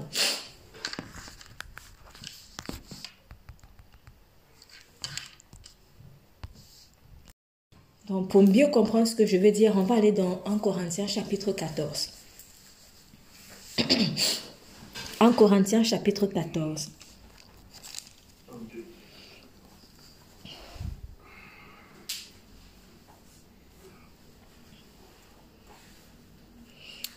On va juste lire d'abord le verset 26. verset 26. Que, oui. Que faire donc, frères Lorsque vous vous assemblez les uns ou les autres parmi vous, ont-ils un cantique, une instruction, une révélation, une langue, une interprétation? Que tout se fasse pour l'édification. Amen que tout se fasse. Donc, vous voyez, il dit une langue. En fait, il parle du parlant langue. Selon les versions, vous voyez, la langue étrangère, etc. En fait, le parlant langue, c'est pour l'édification. Là, c'est clairement dit dans la Bible. C'est pour l'édification. On ne parle pas en langue pour soi-même. On parle en langue pour que d'autres soient édifiés. Soient édifiés, et édifiés en l'occurrence dans l'amour. Et en parlant d'ailleurs de ça, on va lire euh, verset premier au verset 5, s'il vous plaît, d'abord. Verset chapitre 14, 1 Corinthiens chapitre 14, verset 1 au verset 5. Recherchez l'amour, aspirez aussi aux dons spirituels, mais surtout à la prophétie. En effet, celui qui parle en langue ne parle pas aux hommes, mais à Dieu, car personne ne le comprend, et c'est en esprit qu'il dit des paroles mystérieuses. Celui qui prophétise, au contraire, parle aux hommes, les édifie, les encourage, les, rend, les réconforte. Celui qui parle en langue s'édifie lui-même, alors que celui qui prophétise édifie l'Église. Je désire que vous parliez tous en langue, mais encore plus que vous prophétisiez. Celui qui prophétise est plus important que celui qui parle en langue, à moins que ce dernier n'interprète pour que l'Église reçoive une édification. Très bien. Vous remarquerez que dans la manifestation, dans les dons spirituels, l'apôtre Paul est en train d'insister sur ce qui va édifier l'Église. Parce qu'en en fait, c'est son, son focus. C'est son focus. Les dons spirituels pour lesquels peut-être je prie, que je, je, je désire avoir, quelle, quelle, est ma motivation? Ma motivation, est-ce que c'est l'édification de l'Église? Si c'est ça, oui, c'est une bonne motivation en fait. Donc, je ne reçois pas les dons juste pour dire aussi, pour faire, c'est pas du fun. C'est pas du fun, c'est pas du show, mais c'est vraiment pour que l'église du Seigneur soit édifiée. Et donc, quand il dit aspirer aux dons les meilleurs, aspirer dans les meilleurs, en fait, le meilleur là, c'est quoi? C'est par rapport à l'édification de l'Église. Donc le don, si on pouvait même faire une sorte de hiérarchie, si on pouvait, parce qu'il parle de dons les meilleurs, mais en tout cas, si le don le meilleur, c'est celui qui va servir à l'édification du corps. Donc plus le don sert à l'édification du corps, plus il est vraiment excellent. C'est pour cela qu'il dit que je souhaite que vous parlez tous en langue, mais surtout, surtout, surtout que vous prophétisiez. Parce que si tout le monde parle en langue et que personne ne prophétise, il y a un problème. Il y a un problème. Donc il faut prophétiser, prophétiser, parler de la part de Dieu. C'est important. Moi, personnellement, j'estime je, que quelqu'un qui parle en langue, c'est quelqu'un qui va aussi beaucoup parler de la part de Dieu. Parce que quand tu parles en langue, en temps normal, si c'est en tout cas le vrai parler en langue, c'est pas toi qui parles, c'est le Saint-Esprit qui est en train de parler. Alors comment se fait-il que le Saint-Esprit parle à mon esprit et que moi, je ne puisse jamais prophétiser en fait? Moi, je trouve ça un tout petit peu bizarre. Je trouve ça un peu bizarre. Dans la mesure où prophétiser, c'est simplement parler de la part de Dieu. C'est parler de la part de Dieu. Donc si je ne prophétise pas, mais quel est le, le parler en langue que je fais constamment en fait? Donc, personnellement, je trouve ça un peu bizarre. Mais je crois que euh, ce n'est pas euh, bizarre que je trouve ça bizarre, puisque l'apôtre Paul exhorte lui-même à chercher surtout la prophétie par rapport au parler en langue, qui est très important qui est très très important, attention. Mais il doit être pour ma part euh, comme un levier de propulsion en fait de ma vie spirituelle. C'est un levier de propulsion, c'est un point de départ. Wow et après quand je pars de là, je suis édifié et quand je suis édifié moi-même, je reçois des choses que je vais pouvoir aussi libérer pour l'édification de mes frères et de mes sœurs. Voilà, c'est pour cela que lui-même il parlait beaucoup pendant l'apôtre Paul. Regardez tout ce qu'il a écrit. Regardez tout ce qu'il a enseigné. Bah, tu m'étonnes qu'il parlait beaucoup en langue. Voilà la preuve. Voilà un bon exemple d'une vie de, prière en langue, en fait. Une vraie prière en langue. Quelqu'un qui a une véritable, qui a une vie de prière en langue abondante, c'est quelqu'un qui va abondamment bénir. C'est ça. Voilà. Si je ne bénis pas aussi en proportion de mon parler en langue là, c'est vraiment bizarre. C'est vraiment bizarre. Soit je ne parle pas en langue, soit il y a un problème dans mon cœur, ça c'est un faux parler en langue, je sais pas, mais c'est qu'il y a un problème en fait, il y a un problème dans mon cœur qui va pas. Donc, qui, qui, qui, il y a un problème qui, qui, qui, qui cloche. Donc, soyons convaincus que lorsque j'ai le don du parler en langue, ce n'est pas pour moi, c'est pas pour m'édifier moi-même et je reste là dans ma chambre. Si je m'édifie moi-même, il faut maintenant qu'au travers de ce que j'ai reçu, que j'aille aussi édifier le corps. Et je peux édifier le corps de différentes manières. Là, maintenant, j'entre dans les différentes opérations. Je peux édifier peut-être en prêchant. Je peux édifier en enseignant. Je peux édifier en dansant. Je peux édifier en écrivant. Je peux édifier en dessinant. Ça, ce sont les différentes opérations du Saint-Esprit. Donc, finalement, ton parler en langue là va te faire faire des choses excellentes. Je peux édifier en cuisinant. Je peux édifier en cuisinant. Ça, ce sont les, les différentes opérations du Saint-Esprit. Donc, je parle en langue, je suis édifié pour un truc, et puis ça se manifeste dans une opération particulière de ma vie à un moment particulier. Parce que la manière dont le Saint-Esprit va opérer avec moi lundi, ça va être d'une manière différente, peut-être mercredi. Mais je veux dire que ton parler en langue là, il faut qu'on voit les fruits. Il faut qu'on voit les fruits en tout cas dans ta vie. Si on ne voit pas les fruits, il y a quelque chose de bizarre. Parce que si je, si je, le fruit, le fruit excellent, c'est l'amour en fait. Si dans mon caractère, si dans mon caractère, les gens perçoivent vraiment l'amour de Dieu, quand demain on va me voir parler en langue, on va pas trouver ça bizarre. On va se dire, ah, peut-être que c'est le secret de sa manifestation de l'amour. c'est ça. En revanche, si je suis quelqu'un de méchant, si je suis méchant, ou en tout cas si je manifeste pas l'amour de Dieu, parce que quand je vais dire que si je suis méchant, d'aucuns va dire, ah, en tout cas, pardon, il va dire, en tout cas, moi je ne suis pas méchante, hein. Ou alors moi je ne suis pas méchant. Mais alors qu'en fait, peut-être tu agis méchamment. Donc, quand je ne manifeste pas le caractère de Christ et que demain, on va me voir parler en langue, qu'est-ce qui va se passer? On va, on, va, on va mépriser ce parler en langue-là. On va dire d'ailleurs, même regarde comment elle, parle même, ou alors il parle même des langues bizarres. Peut-être c'est même pour ça qu'il est méchant comme ça. En fait, mon caractère va être le reflet de soi-disant parler en langue là. Soi-disant. Donc finalement, ce que les gens vont retenir, ce n'est pas trop que je parle en langue. Ce qu'ils vont retenir, ce sont les fruits de l'esprit en moi. Et de cette manière, je suis aussi en train d'édifier les gens, en particulier le corps de Christ. Donc, sachant que le parler en langue, ce n'est pas pour nous-mêmes, verset 26, que tout soit fait pour l'édification du corps de Christ, y compris celui qui parle une langue étrangère. Donc, quand je le parle en langue, il faut que j'interprète. Si tu as parlé en langue, si nous sommes à plusieurs, si j'ai parlé en langue, il faut que j'interprète ce que j'ai dit. Ou alors, si je n'interprète pas, il faut vraiment que quelqu'un d'autre interprète. Sinon, ça ne nous aurait pas servi à grand chose. Je ne demande pas maintenant d'inventer. Parce que quelqu'un peut se mettre la pression que, oh, maintenant il faut que j'interprète et puis se mettre inventer des choses. Ce n'est pas ça. De toute manière, quand une prophétie est libérée, elle doit être éprouvée par les autres. L'apôtre Paul dit, si quelqu'un a une parole de révélation, que les autres, voilà, qu'on écoute et puis que les autres en jugent. Oui. Donc quand j'ai donné parole de prophétie, il faut que les autres soient en train de juger. C'est ça. Pour être sûr que ce soit Dieu qui soit en train de parler là. Parce que nous sommes des êtres imparfaits. C'est là que je dis toujours, quand vous avez reçu une parole de poésie, quelque chose qui a été dit, s'il vous plaît, allez demander confirmation au Seigneur, sauf si ça a déjà fait directement écho dans votre cœur. Voilà. Si ça a déjà fait directement écho dans votre cœur, ok, c'est bien. Mais si ça n'a pas fait écho dans votre cœur, ne restez pas comme ça, allez demander au Seigneur.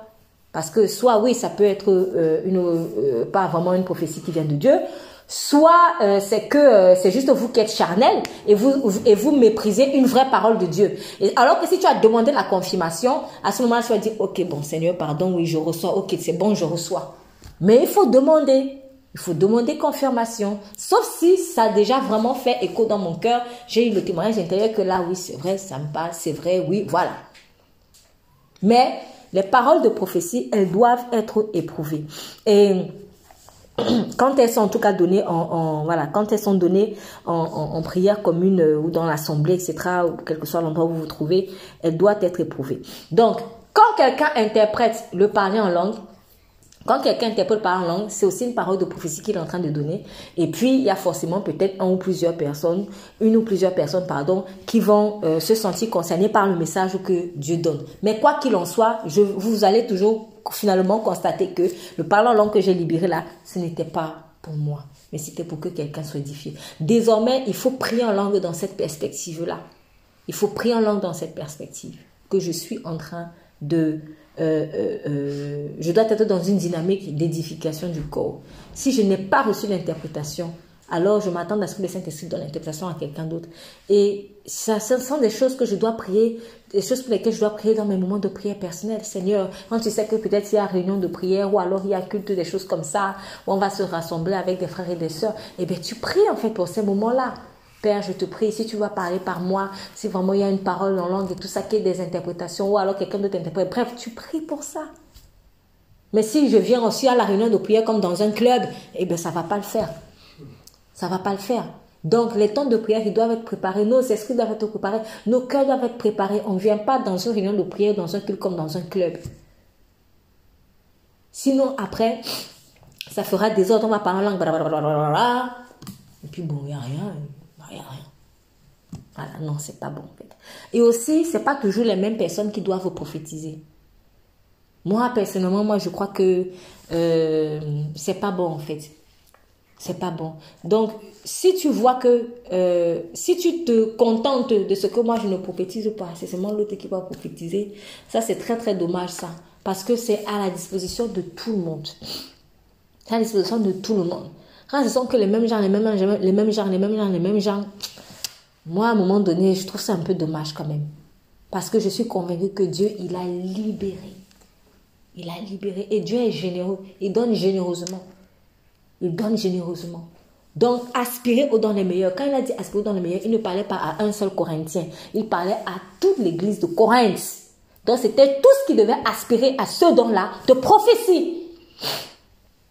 C'était tout. Je déverserai mon esprit sur toute chair. Sur toute chair. Sur toute chair. Donc, c'est aussi pour moi. C'est aussi pour lui. C'est aussi pour un tel. Et c'est bon quand il y a plusieurs personnes qui prophétisent, ou si tout le monde devrait prophétiser, franchement, si tout le monde pouvait prophétiser, c'est-à-dire si tout le monde pouvait parler de la part de Dieu, je crois qu'on serait mieux loti et il y aurait moins de paroles mauvaises. voilà. Et il y aurait plus vite des confirmations aussi. Il y aurait plus vite des confirmations. Peut-être que s'il y a plusieurs personnes qui prophétisent, le temps que j'aille, je vais rentrer chez moi, aller demander au Seigneur, est-ce que c'était toi? Il y a la confirmation chez une autre personne. Et puis on gagne du temps. Finalement, tout le monde est gagnant. Tout le monde est gagnant. Oh, comme Moïse avait dit, puisse le peuple de l'Éternel être un peuple de prophètes. Pourquoi es-tu jaloux? Puisse le peuple de l'Éternel soit un peuple de. Euh, pardon. Puisse le peuple de l'Éternel être un peuple de prophètes. Dieu veut que son peuple soit un peuple de gens qui prophétisent. On n'est peut-être pas tous prophètes, mais au moins on peut tous prophétiser. Voilà, parce qu'on a des ministères différents. Donc maintenant, frère, je vais insister euh, encore sur euh, le don du parler en langue, parce que derrière cela, il y a vraiment une puissance de l'amour. C'est pas anodin.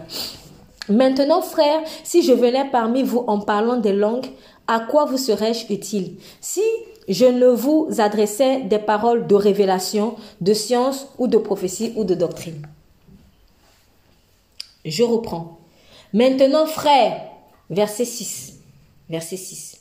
Maintenant, frères, si je venais parmi vous en parlant des langues, à quoi vous serais-je utile si je ne vous donne pas des paroles de révélation, de connaissance, de prophétie ou de doctrine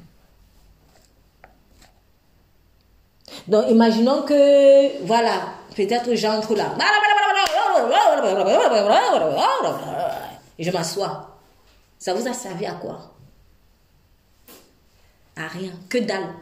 Si maintenant, après cela, je donne une parole de sagesse, une parole de prophétie, ou une parole de révélation, ou une parole d'enseignement, à ce moment-là, oui, je vais vous être utile. Pourquoi? Parce que nous allons nous comprendre. Nous allons nous comprendre. Il dit donc, de même, si les choses inanimées, écoutons bien, si les choses inanimées qui rendent un son, je vais prendre l'exemple de la guitare. Ça, c'est un instrument inanimé. Voilà, c'est pas, il n'y a pas un esprit dedans ou un truc comme ça. Voilà, c'est inanimé. Si les, les choses inanimées qui rendent un son, soit une flûte, soit une harpe, euh, bon, je vais ajouter alors, soit une guitare, ne forment, ne forment pas des tons distincts. Ne forment pas des tons distincts. Comment connaîtra dans ce qui est joué sur la flûte ou sur la harpe. Donc, si par exemple, quelqu'un vient et fait seulement ça. Allez, on chante quel chant là Est-ce qu'on reconnaît? Vous savez pas de quoi, de, il s'agit Ça fait me rire. Pourquoi c'est ridicule? Et c'est ça en fait un parlant en langue bizarre. Mais c'est la même chose, hein. Franchement, on en rit, mais c'est la même chose.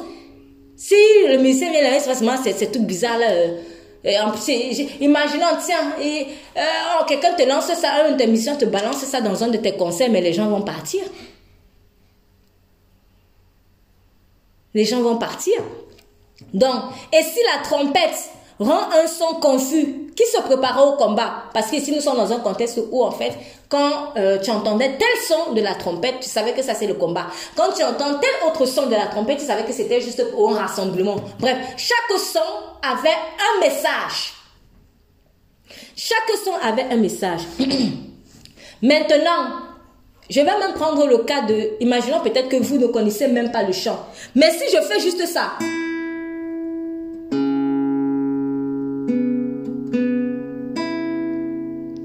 ça a plus de sens. Même si tu ne connais même pas le chant. Pourquoi? Parce que si je dis maintenant, allez, chante. Si je dis à quelqu'un, allez, chante un truc, il pourra faire, il pourra inventer un truc. Il pourrait inventer, il va voir dire la, la, la, la, la. Bref, vous voyez ce que je veux dire Ce que je veux dire, c'est que quand le son est distinct, quand le son est distinct, on peut y mettre de la voix. On peut y mettre une parole. Même si je ne connais même pas le son. Bon, encore mieux si peut-être je, joue un instrument, un air que tout le monde connaît. Voilà tout le monde connaît. Mais si je joue un air que tout le monde connaît, tout le monde pourra chanter. Si je joue même un air, peut-être que tout le monde ne connaît pas, mais dont les sons sont quand même distincts, quelqu'un va quand même poser une voix, il va quand même improviser quelque chose et il pourra suivre. Mais si je fais juste... Tu ne peux rien improviser là. C'est mort. Nous sommes d'accord. J'ai voulu faire cette démonstration parce que je me rends compte qu'en fait, quand on lit ce passage, on lit juste comme ça, oui, oui, si tu le son, et puis basta, on part. Donc, j'ai voulu faire une démonstration pour qu'on comprenne bien. C'est ridicule de faire de gratter comme ça. Personne ne peut mettre un son. Mais quand je mets un son, même si je connais pas l'air, je peux au moins euh, euh, jouer avec la personne parce que c'est un ton distinct. C'est à ça donc qu'on parle l'apôtre Paul pour le parler en langue. Est-ce que vous imaginez un peu? Prenons conscience de ça en fait. Parce que nous, on parle, on parle, on parle, mais on ne prend pas conscience en fait. Mais il dit, combien, par exemple, vous de même, si en parlant une langue, vous faites un discours qui ne puisse être compris, vous faites un discours qui ne puisse être compris, comment saura-t-on ce que vous dites? Comment saura-t-on ce que vous dites? Car vous parlerez anglais. On a vu ça hier en plus. Vous parlerez anglais. Donc, si moi je vois en parlant langue et je ne sens la, dynamique de au moins interpréter parce que peut-être je vais parler en langue, on va pas comprendre ce que je vais dire. Mais quand après on va donner l'interprétation, on va mettre la voix, on va mettre la parole à la mélodie bizarre que les gens ont entendue avec leurs oreilles. C'est ça. C'est pour cela qu'il faut absolument qu'il y ait une interprétation. Ou qu'il y ait une parole de sagesse après qu'il y ait une parole de connaissance. Sinon, le sang que j'aurais émis, si on n'y apporte pas une voix, on ne comprend pas ce que j'ai dit. Et personne ne peut être édifié en grattant ses mains comme ça. Personne. Qui peut danser sur ça Personne ne peut danser sur ça. Personne. Personne. Donc, mon parler en langue, il doit s'accompagner d'une interprétation. Il doit s'accompagner d'une parole de sagesse de Dieu, d'une parole de révélation de Dieu, d'une parole de connaissance de Dieu, d'une parole de doctrine de Dieu. Ce n'est jamais pour rien. C'est toujours pour le corps. C'est toujours pour le corps. Même quand je joue d'un instrument, personne ne joue d'un instrument pour rester caché. Tout le monde joue d'un instrument à un moment donné pour qu'on voit, ah tiens, je vais jouer la musique, vous allez chanter, je vais jouer la musique, vous allez danser. Personne ne joue d'un instrument pour rester caché. À un moment donné, il a envie de partager. C'est ça aussi le don du parler en langue. Et tout don de Dieu. Dieu ne donne pas, ne fait pas grâce d'un don pour que tu sois caché. Vous êtes la lumière du monde. Mais si maintenant elle est cachée, à quoi cela sert-il? Il faut qu'elle soit placée sur le boisson et qu'elle éclaire tous ceux qui sont dans la maison, y compris ton parler en langue. Ton parler en langue doit être une lumière en fait. Ou au même prier pour que, quand je parle en langue, que la personne, même si elle n'est même pas en Christ, mais qu'elle reçoive la parole de Dieu dans son esprit. Ce sont des choses que on vit en fait. Je vais parler, bah, bah, bah, et puis euh, la personne, elle entend Dieu en train de lui parler au travers de mon parlant langue. Là, mon parlant langue aura vraiment servi à quelque chose. Quand je suis en, avec d'autres personnes. Quand je suis avec d'autres personnes. C'est pour cela qu'il est aussi écrit euh, euh, que c'est un signe pour les incroyants. C'est un signe pour les incroyants. Mais en fait, moi, j'ai constaté que quand tu as l'amour dans ton cœur, celui qui parle en langue avec l'amour dans son cœur, c'est différent de celui qui parle en langue sans l'amour dans le cœur. Je, là, je parle juste en pratique, en fait. Quand il y a en toi vraiment un cœur pour les gens, même si quand tu parles en langue, il y a toujours quelque chose qui se passe pour les gens, en fait. Il y a toujours quelque chose. Je parle d'un constat. Mais quand c'est juste parler comme ça, ça fait bang, bang, bang, bang, bang, et puis ça casse le tympan, en fait, et puis il n'y a rien. Il n'y a rien. Franchement, marchons dans l'amour, parce que l'amour est ce qui va nourrir tous tes dons, y compris le don du parler en langue, en fait. Je prends un exemple encore. Euh, je me donne une parole, euh, peut-être qui est Dieu. Je vous ai envoyé la vidéo de personnes qui étaient en train d'évangéliser, soi-disant.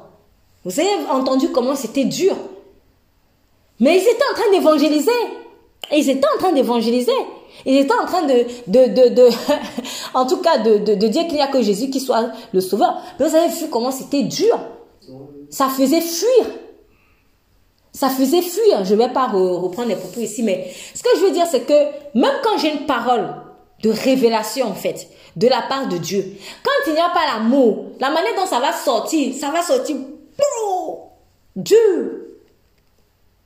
Ça va sortir dur. La même parole, la même parole va être donnée à quelqu'un qui a l'amour dans son cœur. Ça va pas sortir comme ça, même si c'est une parole dure. Même si tu dis à la personne, ah, si tu ne fais pas attention là, tu vas aller en enfer. Mais quand il y a l'amour dedans, s'il n'y a pas la condamnation, combien de paroles dures Dieu, Dieu a donné ici? Mais qu'est-ce que Dieu condamne? C'est valable pour tous les dons, y compris le don du parler en langue. C'est pour cela que je dis, quand quelqu'un a l'amour dans son cœur, son parler en langue là, c'est différent de quand quelqu'un parle en langue, il n'y a pas l'amour dans son cœur. Quand il n'y a pas l'amour dans le cœur, tu entends c'est un bang, bang, bang, bang, bang, bang. Mais quand il y a l'amour dans le cœur, c'est des mélodies un peu plus euh, euh, euh, compréhensibles. C'est-à-dire, parfois, tu entends la personne, tu vas dire, ah, mais c'est beau, je sais même pas ce qu'il dit, mais ça m'attire. Pareil, si je donne une parole de connaissance ou une parole d'enseignement, mais qui n'a pas l'amour, ça va faire fuir. Mais quand il y a l'amour, la personne est là. C'est ça. L'amour fait toujours la différence. L'amour est ce qui donne une belle harmonie, en fait, à nos dons. Quand je cuisine avec amour et que je ne cuisine pas avec amour, même quand on mange, on sent. Quand on mange, on sent. Quelqu'un peut sentir quand ce plat a été fait avec amour et quand ce plat n'a pas été fait avec amour. Tous nos dons, tous nos dons, tout ce que Dieu nous a donné, c'est l'amour qui va donner un sens à ça. C'est l'amour qui va donner un sens à ça. Donc, vraiment, revoyons la manière dont nous parlons en langue et cherchons ce don, mais la motivation, elle doit être vraiment tournée vers l'autre. Elle doit être tournée pour aimer en fait les gens. Elle doit être tournée pardon, vers l'amour que nous devons donner hein, aux gens. Donc, si donc, il dit, verset 10, combien par exemple n'y a-t-il pas de sorte de mots dans le monde? Et n'y en a-t-il aucun qui ne signifie quelque chose? Regardez toutes les langues. Est-ce qu'il y a une seule langue? Quand on libère un mot dans cette langue-là, chaque mot a normalement un sens. Dieu ne fait pas l'exception. Ici, je suis en train de dire quelque chose qui, choque les gens, mais je ne lis que ce qui est écrit. Et dit, si donc je ne sais ce que ces mots signifient, je serai un barbare pour celui qui parle, et celui qui parle sera un barbare pour moi. Les barbares, les Grecs appelaient les étrangers les barbares. Euh, voilà, ils appelaient les étrangers les barbares, donc c'est étranger. L'apôtre Paul est en train de dire que non, je continue d'abord avant d'expliquer. Verset 12. Ainsi, puisque vous désirez avec ardeur les dons spirituels, cherchez à en avoir abondamment pour l'édification de l'Église. Il est en train de dire ceci, que si tu parles en langue que pour parler en langue là, finalement en fait tu es un barbare. Mais si dans le parler en langue là, il y a la signification, à ce moment-là, on va se comprendre. C'est ça. Dieu ne nous a pas donné le parler en langue pour que nous soyons des barbares pour les gens. Mais c'est pour que les gens soient édifiés en fait. Donc quand à la Pentecôte, les langues de feu sont descendues, Est-ce que les apôtres ont parlé en langue et après ils sont partis? Non. Quand ils ont parlé en langue, qu'est-ce qui s'est passé plus tard? L'apôtre Pierre a pris la parole et il a commencé à prêcher. 3000 âmes sont descendues. La prédication qu'il a donnée là, c'est ça qui parlait en langue là. Et après, il a donné une parole d'enseignement. Et la parole d'enseignement là va toujours porter du fruit. Toujours ou de révélation de sagesse, peu importe. La parole qui, est, qui, est, qui sort, qui est interprétée de ton parlant langue, elle va toujours porter du fruit. Puisque la parole de Dieu ne revient pas à lui tant qu'elle n'a pas accompli ce pourquoi elle était envoyée. Donc, il dit aux, Corinthiens, vous qui cherchez ardemment les dons spirituels, pourquoi? Parce que c'était un peu ça le problème de l'église de Corinthe. Ah oui, nous on a les dons, alléluia, nous on a les dons, puissance, c'est cela. Mais le caractère là, c'était zéro. Il n'y avait rien. Il dit, pourquoi vous cherchez ardemment les dons spirituels Mais cherchez des dons qui vont édifier l'église. Donc ça signifie qu'eux cherchaient les dons pour, pour dire aussi qu'eux, ils ont la puissance. C'est pas ça la vraie puissance. C'est pas ça la vraie puissance. Parce que s'il n'y a pas l'amour dedans, alors je ne suis rien. Il n'y a pas de puissance. Si ce n'est que ça là, eh bien l'antéchrist, il va bien nous manger. Hein? Et dès qu'il va faire ses petits miracles là, on va courir. Ben non. Ah non, et pourquoi Dieu laisse, pourquoi Dieu permet ça? C'est pour montrer que je ne marche pas que dans les signes. Je ne marche pas que dans les, les, les, les miracles, tout ça là. C'est pas ça. Tu peux tout imiter. Satan peut tout imiter chez, peut-être, peut imiter plein de choses chez Dieu, mais il ne peut pas imiter l'amour. Et c'est par ça que donc Dieu va faire la différence, parce que c'est par l'amour que nous serons jugés. C'est tout ce que Dieu va nous demander. Soyons conscients de ça quand on sera devant le trône de Dieu. La seule, tout ce que Dieu va nous, toutes les questions en fait, peut-être s'il y a des questions, je ne sais pas comment il va s'y prendre pour chacun. Mais je pense que tout tournera quand même autour de ceci. Est-ce que tu as aimé? Est-ce que tu m'as aimé? Est-ce que tu as aimé ton prochain? C'est tout. Dieu ne va pas te demander combien de, miracles que tu as fait. Ou combien, il ne va pas me demander combien de démons j'ai chassé, tout ça là. C'est pas forcément ça. C'est est-ce que tu as aimé? C'est notre dette. Si on a une dette, c'est ça. C'est ça. Donc, Satan peut tout imiter. Satan peut faire des apparitions de personnes. Satan peut faire même descendre aussi le pain du ciel s'il le voulait. Bref, faire plein de choses. Il est écrit l'Antéchrist mais il ne peut pas imiter l'amour. Et l'amour s'efface pour que les autres puissent être élevés. L'amour s'efface pour que les autres puissent être élevés. Et c'est pas ça qu'on va être jugé. Ça, ça doit susciter la crainte en nous, en fait. Dieu ne va pas nous juger parce qu'on a bien parlé en langue. Dieu ne va pas nous juger parce qu'on a trop prophétisé. Même l'âne, même un âne, Dieu peut faire prophétiser un âne. Il a fait parler l'âne de Balaam. Même l'âne peut, peut prophétiser. Alors, si un âne peut prophétiser, ah ben, franchement, euh, c'est, je peux pas, peux pas me fier à ça pour dire que, alors, si j'ai accompli ma vie, j'ai accompli ma destinée. Je ne suis pas né pour prophétiser. Je suis né, en fait, pour aimer. Et c'est par cela, en fait, que, comme le chant dit, nous sommes une génération, en fait, pour montrer l'excellence de Dieu. L'excellence. L'excellence, c'est l'amour. 1 Corinthiens chapitre 12, ça me permet de faire la transition. 1 Corinthiens chapitre 12, verset 31. Or, désirez avec ardeur les dons les meilleurs, et je vais vous montrer une voie encore plus excellente. Une voie encore plus excellente. Ce qui veut dire qu'il y a d'autres voies. Les autres voies là, c'est quoi? C'est peut-être que désirer avec ardeur désirer avec ardeur. Ah, je désire, Seigneur. Je désire, euh, je sais pas moi, le, le, les paroles de sagesse, Seigneur. Je, je désire tout ce que tu veux. Je désire euh, euh je désire la prophétie, je désire la connaissance, je désire euh, le don de, Bref. Tu peux avoir ce désir-là. C'est une façon d'obtenir. Mais, il dit, l'excellente façon d'obtenir ces dons-là, c'est l'amour. Ce qui veut dire que même quelqu'un qui n'a même pas demandé, quand il y a l'amour là, avoir. L'amour est le raccourci pour avoir tous les dons spirituels que tu veux. Parce que quand tu as l'amour, tu es prêt en fait à tout pour que l'autre soit édifié. Et comme tu es prêt à tout, s'il faut guérir, tu vas guérir. S'il faut chasser le démon pour que la personne soit édifiée, tu vas chasser le démon. S'il faut parler en langue pour que l'autre soit édifié, tu vas parler en langue. En fait, parce que tout ce qui t'intéresse, c'est qu'elle soit édifiée. Donc, tu vas utiliser toutes les opérations du Saint-Esprit qui seront à ta disposition pour que l'autre soit édifié. Donc, il y a l'amour et il y a d'autres voies. Oui, tu peux obtenir. Là, c'est la preuve qu'on peut obtenir, c'est dans la part d'autres voies. Le désir ardent. Je désire tellement. Je désire, Seigneur, donne-moi, je peux, tu peux faire plein de choses. Peut-être prier, peut-être jeûner, peut-être, euh, voilà. De toute façon, il a dit demander. Donc, demandez, vous aurez. Mais maintenant, l'apôtre dit, il y a une voie excellente. C'est l'amour. Si tu as l'amour, le reste viendra tout seul. C'est ça, en fait. C'est ça. Donc, et cet amour-là, je, je, suis vers la fin. Quand je parlerai des langues des hommes, même des anges. Si je n'ai pas l'amour, je ne suis comme les reins qui résonnent. Entendez.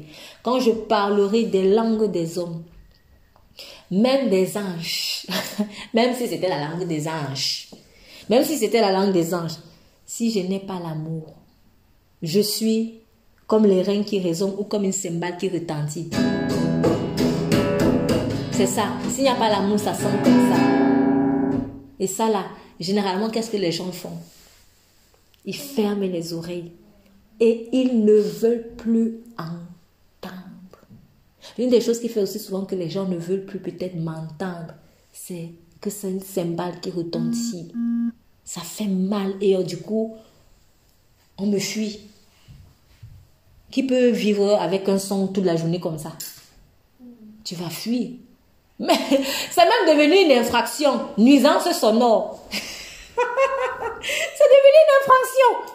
Nuisance sonore. Nuisance sonore. Quand il n'y a pas l'amour, c'est ça. Ça fait mal aux oreilles et on a envie de fuir. Même si je parlais la langue des anges. Donc, franchement, ça doit nous faire réfléchir. Quand j'aurai même le don de prophétie et que je, je donne de prophétie, quand je connaîtrai tous les mystères, quand j'aurai la connaissance, les révélations, les... tout ça là, et toute la science, et quand même j'aurai toute la foi, tiens, ah oui, j'aurai la foi de ressusciter tellement, quand j'aurai la foi jusqu'à transporter les montagnes, s'il n'y a pas l'amour, je ne suis rien. Donc Dieu peut te donner ça en fait. Dieu peut me donner, il peut même utiliser avec un don de foi là puissant jusqu'à je déplace la montagne. Mais si je n'ai pas l'amour, moi-même, je ne suis rien en fait. Je ne suis rien. Je n'ai pas de valeur. Donc, ma valeur est, dépend de l'amour que j'ai. C'est ça qui fait la valeur d'un homme. Il y a un proverbe qui dit que l'un homme, en fait, sa valeur, ce qui fait sa valeur, c'est la miséricorde et la bonté. On parle encore de l'amour. C'est ça. Ce qui fait la valeur de quelqu'un, c'est l'amour. Ce qui fait la valeur d'un homme, c'est l'amour. Ce qui fait la valeur d'une femme, c'est l'amour. Ce n'est pas c'est sa c'est son physique. Mais c'est l'amour en fait qu'elle va dégager. La femme vertueuse enseigne avec bonté.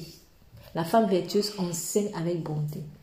C'est aussi par, malheureusement l'une des choses qui fait que Bon, je ne suis pas d'accord avec moi. Je crois que le Saint-Esprit utilise tout le monde, femme comme homme, pour enseigner. Mais l'une des choses qui, freine les gens, certaines personnes, dans le fait de croire ou d'accepter le ministère d'enseignement d'une femme, c'est le manque d'amour en fait. Si en tant que femme, je viens et que j'enseigne sans amour, c'est on va dire, ah, non, Dieu avait vraiment dit, hein. non, la femme ne doit pas enseigner. Lui va interpréter ça comme ça, en fait.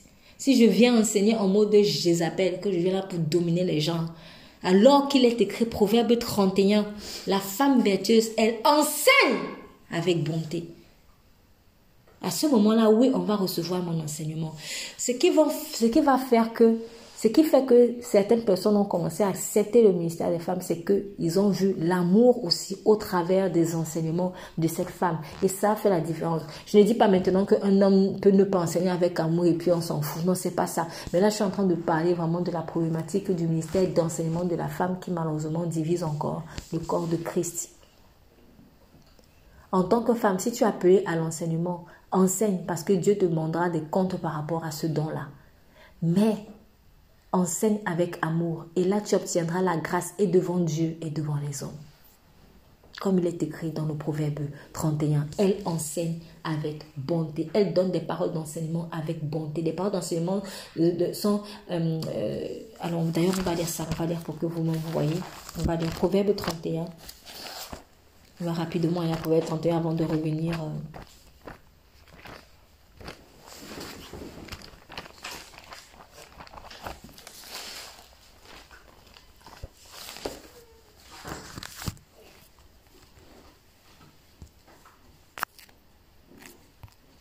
Proverbe chapitre 31.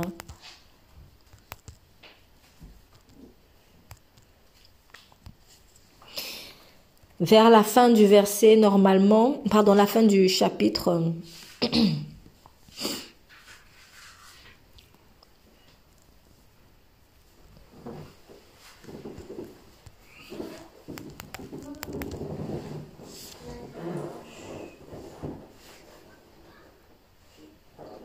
Est-ce que je peux demander la lecture, s'il vous plaît, de tout le chapitre? Oui, merci. Oui, oui. À partir du verset 4. Ce n'est pas au roi, le muel, ce n'est pas au roi de boire du vin, ni au prince de rechercher des boissons fortes. En effet, en buvant, il pourrait oublier les lois et porter atteinte à la cause du plus Donnez des liqueurs fortes à celui qui va mourir, du vin à celui qui est rempli d'amertume, qu'il boive et oublie ainsi sa pauvreté, qui ne se souvienne plus de sa peine. Ouvre ta bouche pour celui qui ne peut pas s'exprimer, pour la cause de tous les délaissés. Hmm. Ouvre ta bouche, juge avec justice et défends le malheureux et le pauvre. Qui trouvera une femme de valeur? Elle vaut bien plus que les perles. Que les perles. Le cœur de son mari a confiance en elle et elle sait tout bénéfice pour lui. Elle lui fait du bien et non du mal tous les jours de sa vie. Elle se procure de la laine et du lin et travaille d'une main joyeuse. Pareil à un navire marchand, elle rapporte ses provisions de loin. Elle se lève tôt, alors qu'il fait encore nuit. Et elle donne, la, elle donne la nourriture à sa famille et ses ordres à ses servantes. Elle pense à un champ et elle l'achète. Avec le fruit de son travail, elle plante une ville. Avec la force et en guise de ceinture, elle affermit ses bras. Elle constate que ce qu'elle gagne est bon. Sa lampe ne s'éteint pas pendant la nuit. Elle file elle-même la laine, elle tisse elle-même les habits. Elle ouvre ses bras aux malheureux et tend la main aux pauvres. Elle ne redoute pas la neige pour sa famille, car chacun y est habillé de, cramoisi. Elle se fait des couvertures, elle, a des habits en fin lin et en pourpre. Son mari est, reconnu aux portes de la ville lorsqu'il siège avec les anciens du pays. Elle fait des chemises et les vend, et elle livre des ceintures aux marchands. La force et l'honneur, voilà ce qui l'habille. Elle rit en pensant à l'avenir. Elle ouvre la bouche avec sagesse et enseigne plein de bonté et un, et un enseignement plein de bonté et sur sa langue. Amen. On peut reprendre le verset 26. Elle ouvre la bouche avec sagesse et un enseignement plein de bonté et sur sa langue. Très bien. Alors, au cas où peut-être d'autres veulent douter, mais la plupart des versions, elles tournent autour de ça. Donc, euh, par exemple, la colombe euh, seconde 78 et un enseignement bienveillant est sur sa langue, parole de vie. Elle donne, elle parle avec sagesse, elle donne des enseignements avec bonté. Euh, euh, ses paroles sont sages, elle dispense avec bonté l'enseignement. Martin, elle ouvre sa bouche avec sagesse et la loi de la charité est sur sa langue. Ostéva, des instructions aimables sont sur sa langue. Bon, déjà, euh, ça peut encore être un argument, même si, euh, voilà, je pense que c'est des débats inutiles, mais ça peut encore être un argument pour ceux qui contestent par rapport à l'enseignement. La femme vertueuse enseigne. Elle enseigne. elle enseigne. Mais, mais, la femme enseigne, mais la femme vertueuse, quand même. La femme enseigne, mais la femme vertueuse surtout. Alors, si maintenant je n'ai pas cette vertu-là, ah ben c'est normal en fait qu'on me lance des pierres quelque part. C'est normal qu'on me lance des pierres quelque part en fait. Donc oui, Dieu appelle la femme à enseigner, mais encore faut-il qu'elle puisse quand même marcher dans l'amour. Ce n'est pas que valable pour la femme en parenthèse, c'est valable pour tout enseignant de Dieu, tout enseignant de Dieu, tout prédicateur, tout ça doit vraiment marcher dans l'amour. Mais là, je parle d'abord spécifiquement de la femme parce que c'est voilà, c'est le propos. Donc, des enseignements aimables sont sur sa langue. Donc, l'enseignement est donné aussi avec amour pour une femme. Si toute femme qui enseigne se préoccupe de marcher dans l'amour, vous verrez que ça va faire tomber beaucoup de contestataires. C'est ce que je veux dire en fait.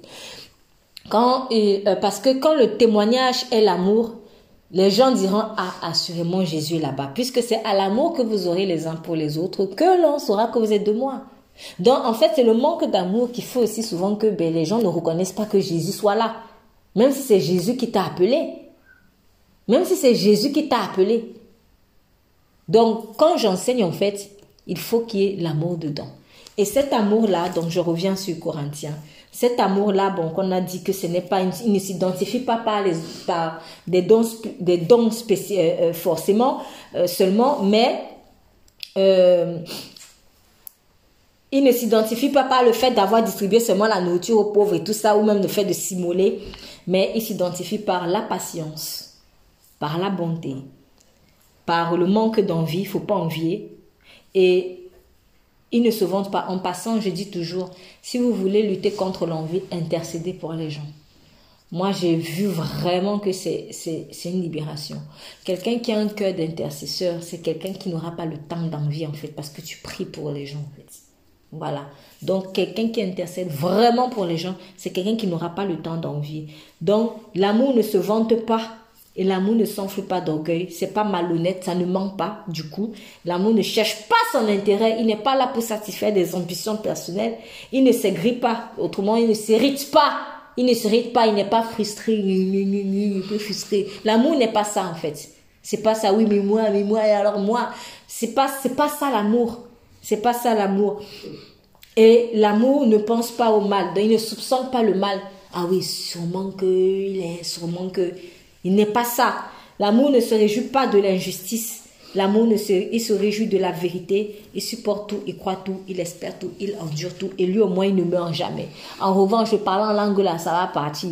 La prophétie là, ça va partir. La connaissance là, ça va être anéanti. Tout ça là, tout le reste là va partir. Donc, essayons au moins de nous préoccuper de ce qui va rester, qui est l'amour.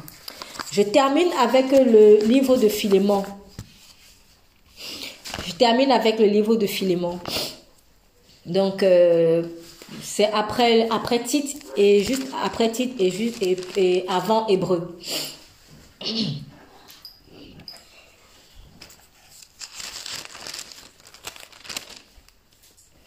Je demande la lecture, s'il vous plaît. C'est un tout petit chapitre.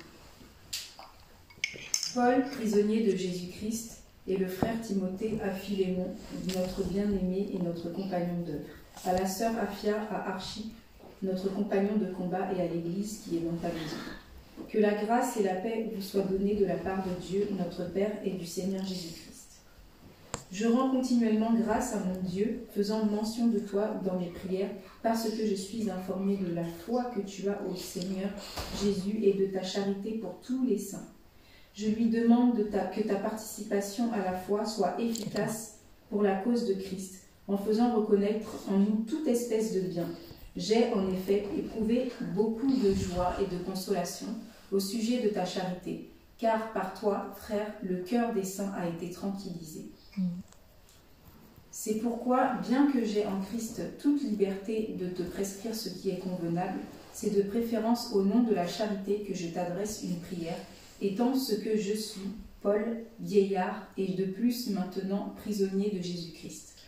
Je te prie pour mon enfant que j'ai engendré étant dans les chaînes onésime, qui autrefois t'a été inutile, mais qui maintenant est utile et à toi et à moi. Je te le renvoie, lui, mes propres entrailles. J'aurais désiré le retenir auprès de moi pour qu'il me servît à ta place, pendant que je suis dans les chaînes pour l'Évangile.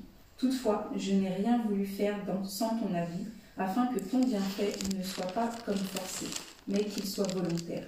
Peut-être a-t-il été séparé de toi pour un temps, afin que tu le recouvres pour l'éternité, non plus comme un esclave, mais comme supérieur à un esclave, comme un frère bien-aimé, de moi particulièrement et de toi, à plus forte raison, soit dans la chair, soit dans le Seigneur. Si donc tu me tiens pour ton ami, reçois-le comme moi-même. Et s'il t'a fait quelque tort ou s'il te, te doit quelque chose, mets-le sur mon compte. Moi, Paul, je l'écris de ma propre main, je paierai pour ne pas te dire que tu, tu te dois toi-même à moi. Oui, frère, que j'obtienne de toi cet avantage dans le Seigneur, tranquillise mon cœur en Christ. C'est en comptant sur ton obéissance que je t'écris, sachant que tu feras même au-delà de ce que je dis. En même temps, prépare-moi un logement, car j'espère vous être rendu. Grâce à vos prières, Epaphras, mon compagnon de captivité en Jésus-Christ, te salue ainsi que Marc, Aristarque, Démas, Luc, mes compagnons d'œuvre. Que la grâce de notre Seigneur Jésus-Christ soit avec votre esprit. Amen. J'aimerais terminer par ça parce que nous avons vu dans la diversité des dons qu'il y a le don de secourir. Euh, euh, le don de secourir, le don de secourir, c'est un don vraiment pour moi multiforme. Et dans ce don-là, il y a l'hospitalité en fait.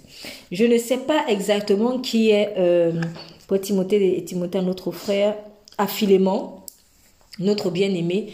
Bon, on sait que c'est un frère en Christ. Et euh, on n'est pas ici en train de nous décrire des dons euh, spécifiques qu'il avait, miracles et tout ça là, machin.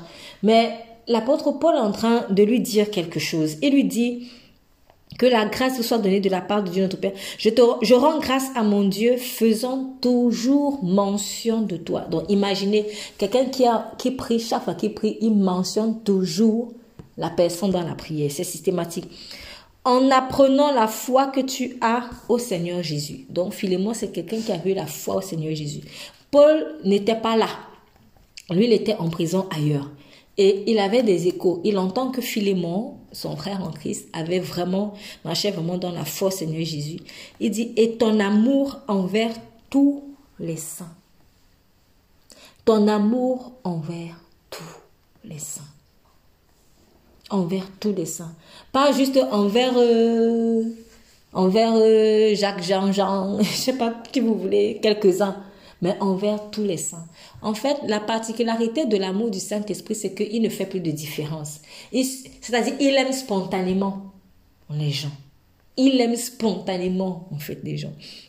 Non. Et ton amour envers tous les saints, afin que la communication de la foi soit efficace afin que la communication de la foi soit efficace. Qu'est-ce qui rend donc la communication de la foi efficace? C'est l'amour. C'est ça. J'aimerais tellement que cette personne lui communique la foi. J'aimerais tellement que les gens reçoivent. Voix excellente. L'amour, voilà un cas pratique. Dans 1 Corinthiens 13, euh, 1 Corinthiens 12 à la fin, on a donné la voie excellente en fait pour avoir ces dons spirituels. C'est l'amour, sachant que ces dons spirituels, c'est pour édifier l'Église. Et dans l'épître de Paul à Philémon ici, on a un cas pratique de quelqu'un qui a su communiquer en fait la foi aux gens, mais par quoi? L'amour. Et comment est-ce qu'il s'y prenait? Par la connaissance de tout le bien qui se fait parmi vous pour Jésus-Christ. En fait, les gens dans cette communauté-là se faisaient vraiment du bien les uns aux autres. Je pense qu'ils prenaient soin vraiment des uns aux autres. Parce que quand on lit le contexte, moi je vois vraiment un contexte de, de soins, d'hospitalité et tout ça là. Ils prenaient vraiment soin en fait. Car mon frère, ton amour nous a donné une grande joie. Une grande joie. Et une grande consolation. L'amour rend joyeux en fait les gens. L'amour console en ce que tu as réjoui les entrailles des saints. On parle d'une seule personne. Hein. Imaginons alors si c'est tout le monde qui faisait comme ça.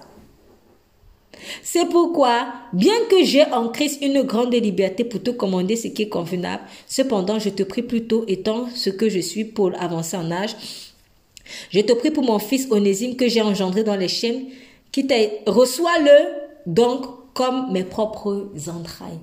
Il a dit, il a vu que, ah, Philémon, c'était quelqu'un qui marchait dans l'amour. Il s'est donc permis d'aller vers lui. Les gens qui marchent beaucoup dans l'amour, ce sont des gens vers qui on ira, on pourra se permettre d'aller demander certains services. Mais on ne demande pas certains services à ceux en fait qui ne marchent pas vraiment dans l'amour parce qu'on a peur.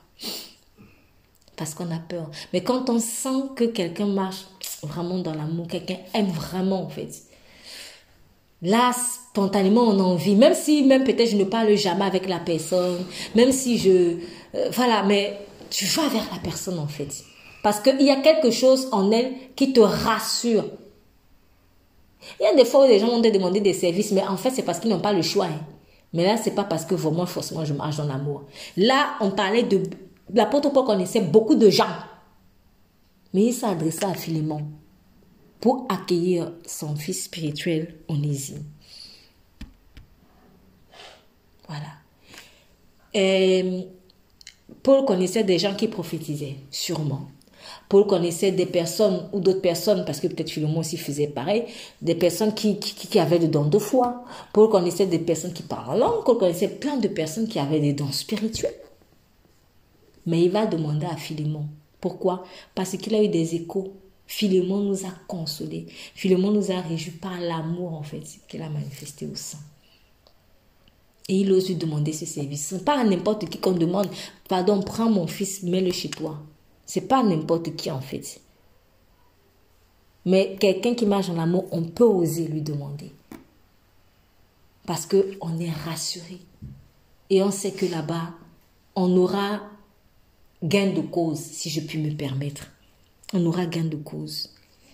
Et l'amour fait que tu es respecté. Parce qu'il dit, je te prie plutôt, étant ce que je suis pour l'avancer en âge, euh, c'est pourquoi, pardon, bien que j'ai en Christ une grande liberté pour tout commander, parce que Paul était le pasteur, il était ici le chef, il était l'apôtre ici. Il a une grande liberté pour donner un ordre. Toi, euh, Philémon, accueille Onésime. Mais en fait, avec l'amour, en fait, avec l'amour, il y a une la relation, elle change. Du coup, parce que normalement, quand tu commandes, la personne, elle est serviteur. Quelque part, elle est serviteur. Mais Jésus a dit, je ne vous appelle plus serviteur, je vous appelle comment? Ami. Ami. Parce qu'à ce moment-là, je pense, en fait, c'était, ils avaient, ils commençaient déjà aussi vraiment à aimer Jésus. Donc le Seigneur pouvait déjà se permettre d'un certain nombre de choses, quelque part. Mais à vrai dire, la véritable raison, c'est que le Saint-Esprit allait descendre. Ils allaient désormais aussi, vivre cet amour-là. C'est ça. L'amour fait que même celui-même qui a une grande liberté de t'ordonner, elle sait que j'ai pas besoin. Parce qu'il va recevoir naturellement la parole. C'est ça. Souvent, on donne l'ordre directement parce qu'on sait qu'on va passer. Si toi, là, si toi, c'est pas l'ordre, tu vas pas comprendre. Mais quand il y a l'amour, on n'a même plus besoin. Il dit, j'ai une grande liberté. Mais je, fais comme si c'est un service que je te demande. Prends-le, en fait. Là, ça montre que Philémon était passé à une nouvelle étape de respectabilité, en fait, dans le corps de Christ. L'amour te rend respectueux devant les gens. On te respecte. Même celui qui ne t'aime pas, il se met quand même dans une position de respect. C'est l'amour qui fera qu'on te respectera. C'est pas les dons de puissance, c'est pas les dons de. C'est ça la vraie puissance en fait. C'est ça la vraie autorité. C'est ça la vraie autorité, l'amour. Le démon fuit devant celui qui marche dans l'amour parce que le démon peut imiter tout, mais il peut pas imiter l'amour. C'est ça qui va faire qu'il va fléchir le genou. Le nom de Jésus, c'est un nom d'amour. Le nom de Jésus, c'est un nom d'amour. Et c'est ça qui fait son autorité, en fait. L'amour. Dieu est amour.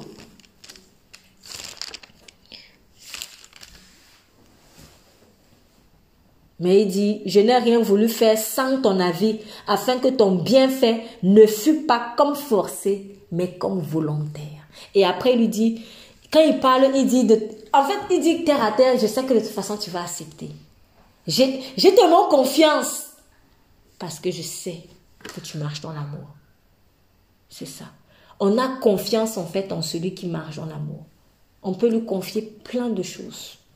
Plein de choses. On peut lui dire des secrets que... Parce qu'il y a quelque chose en nous qui rassure. C'est ça. Donc, vraiment, chers bien-aimés dans le Seigneur, chers frères et sœurs,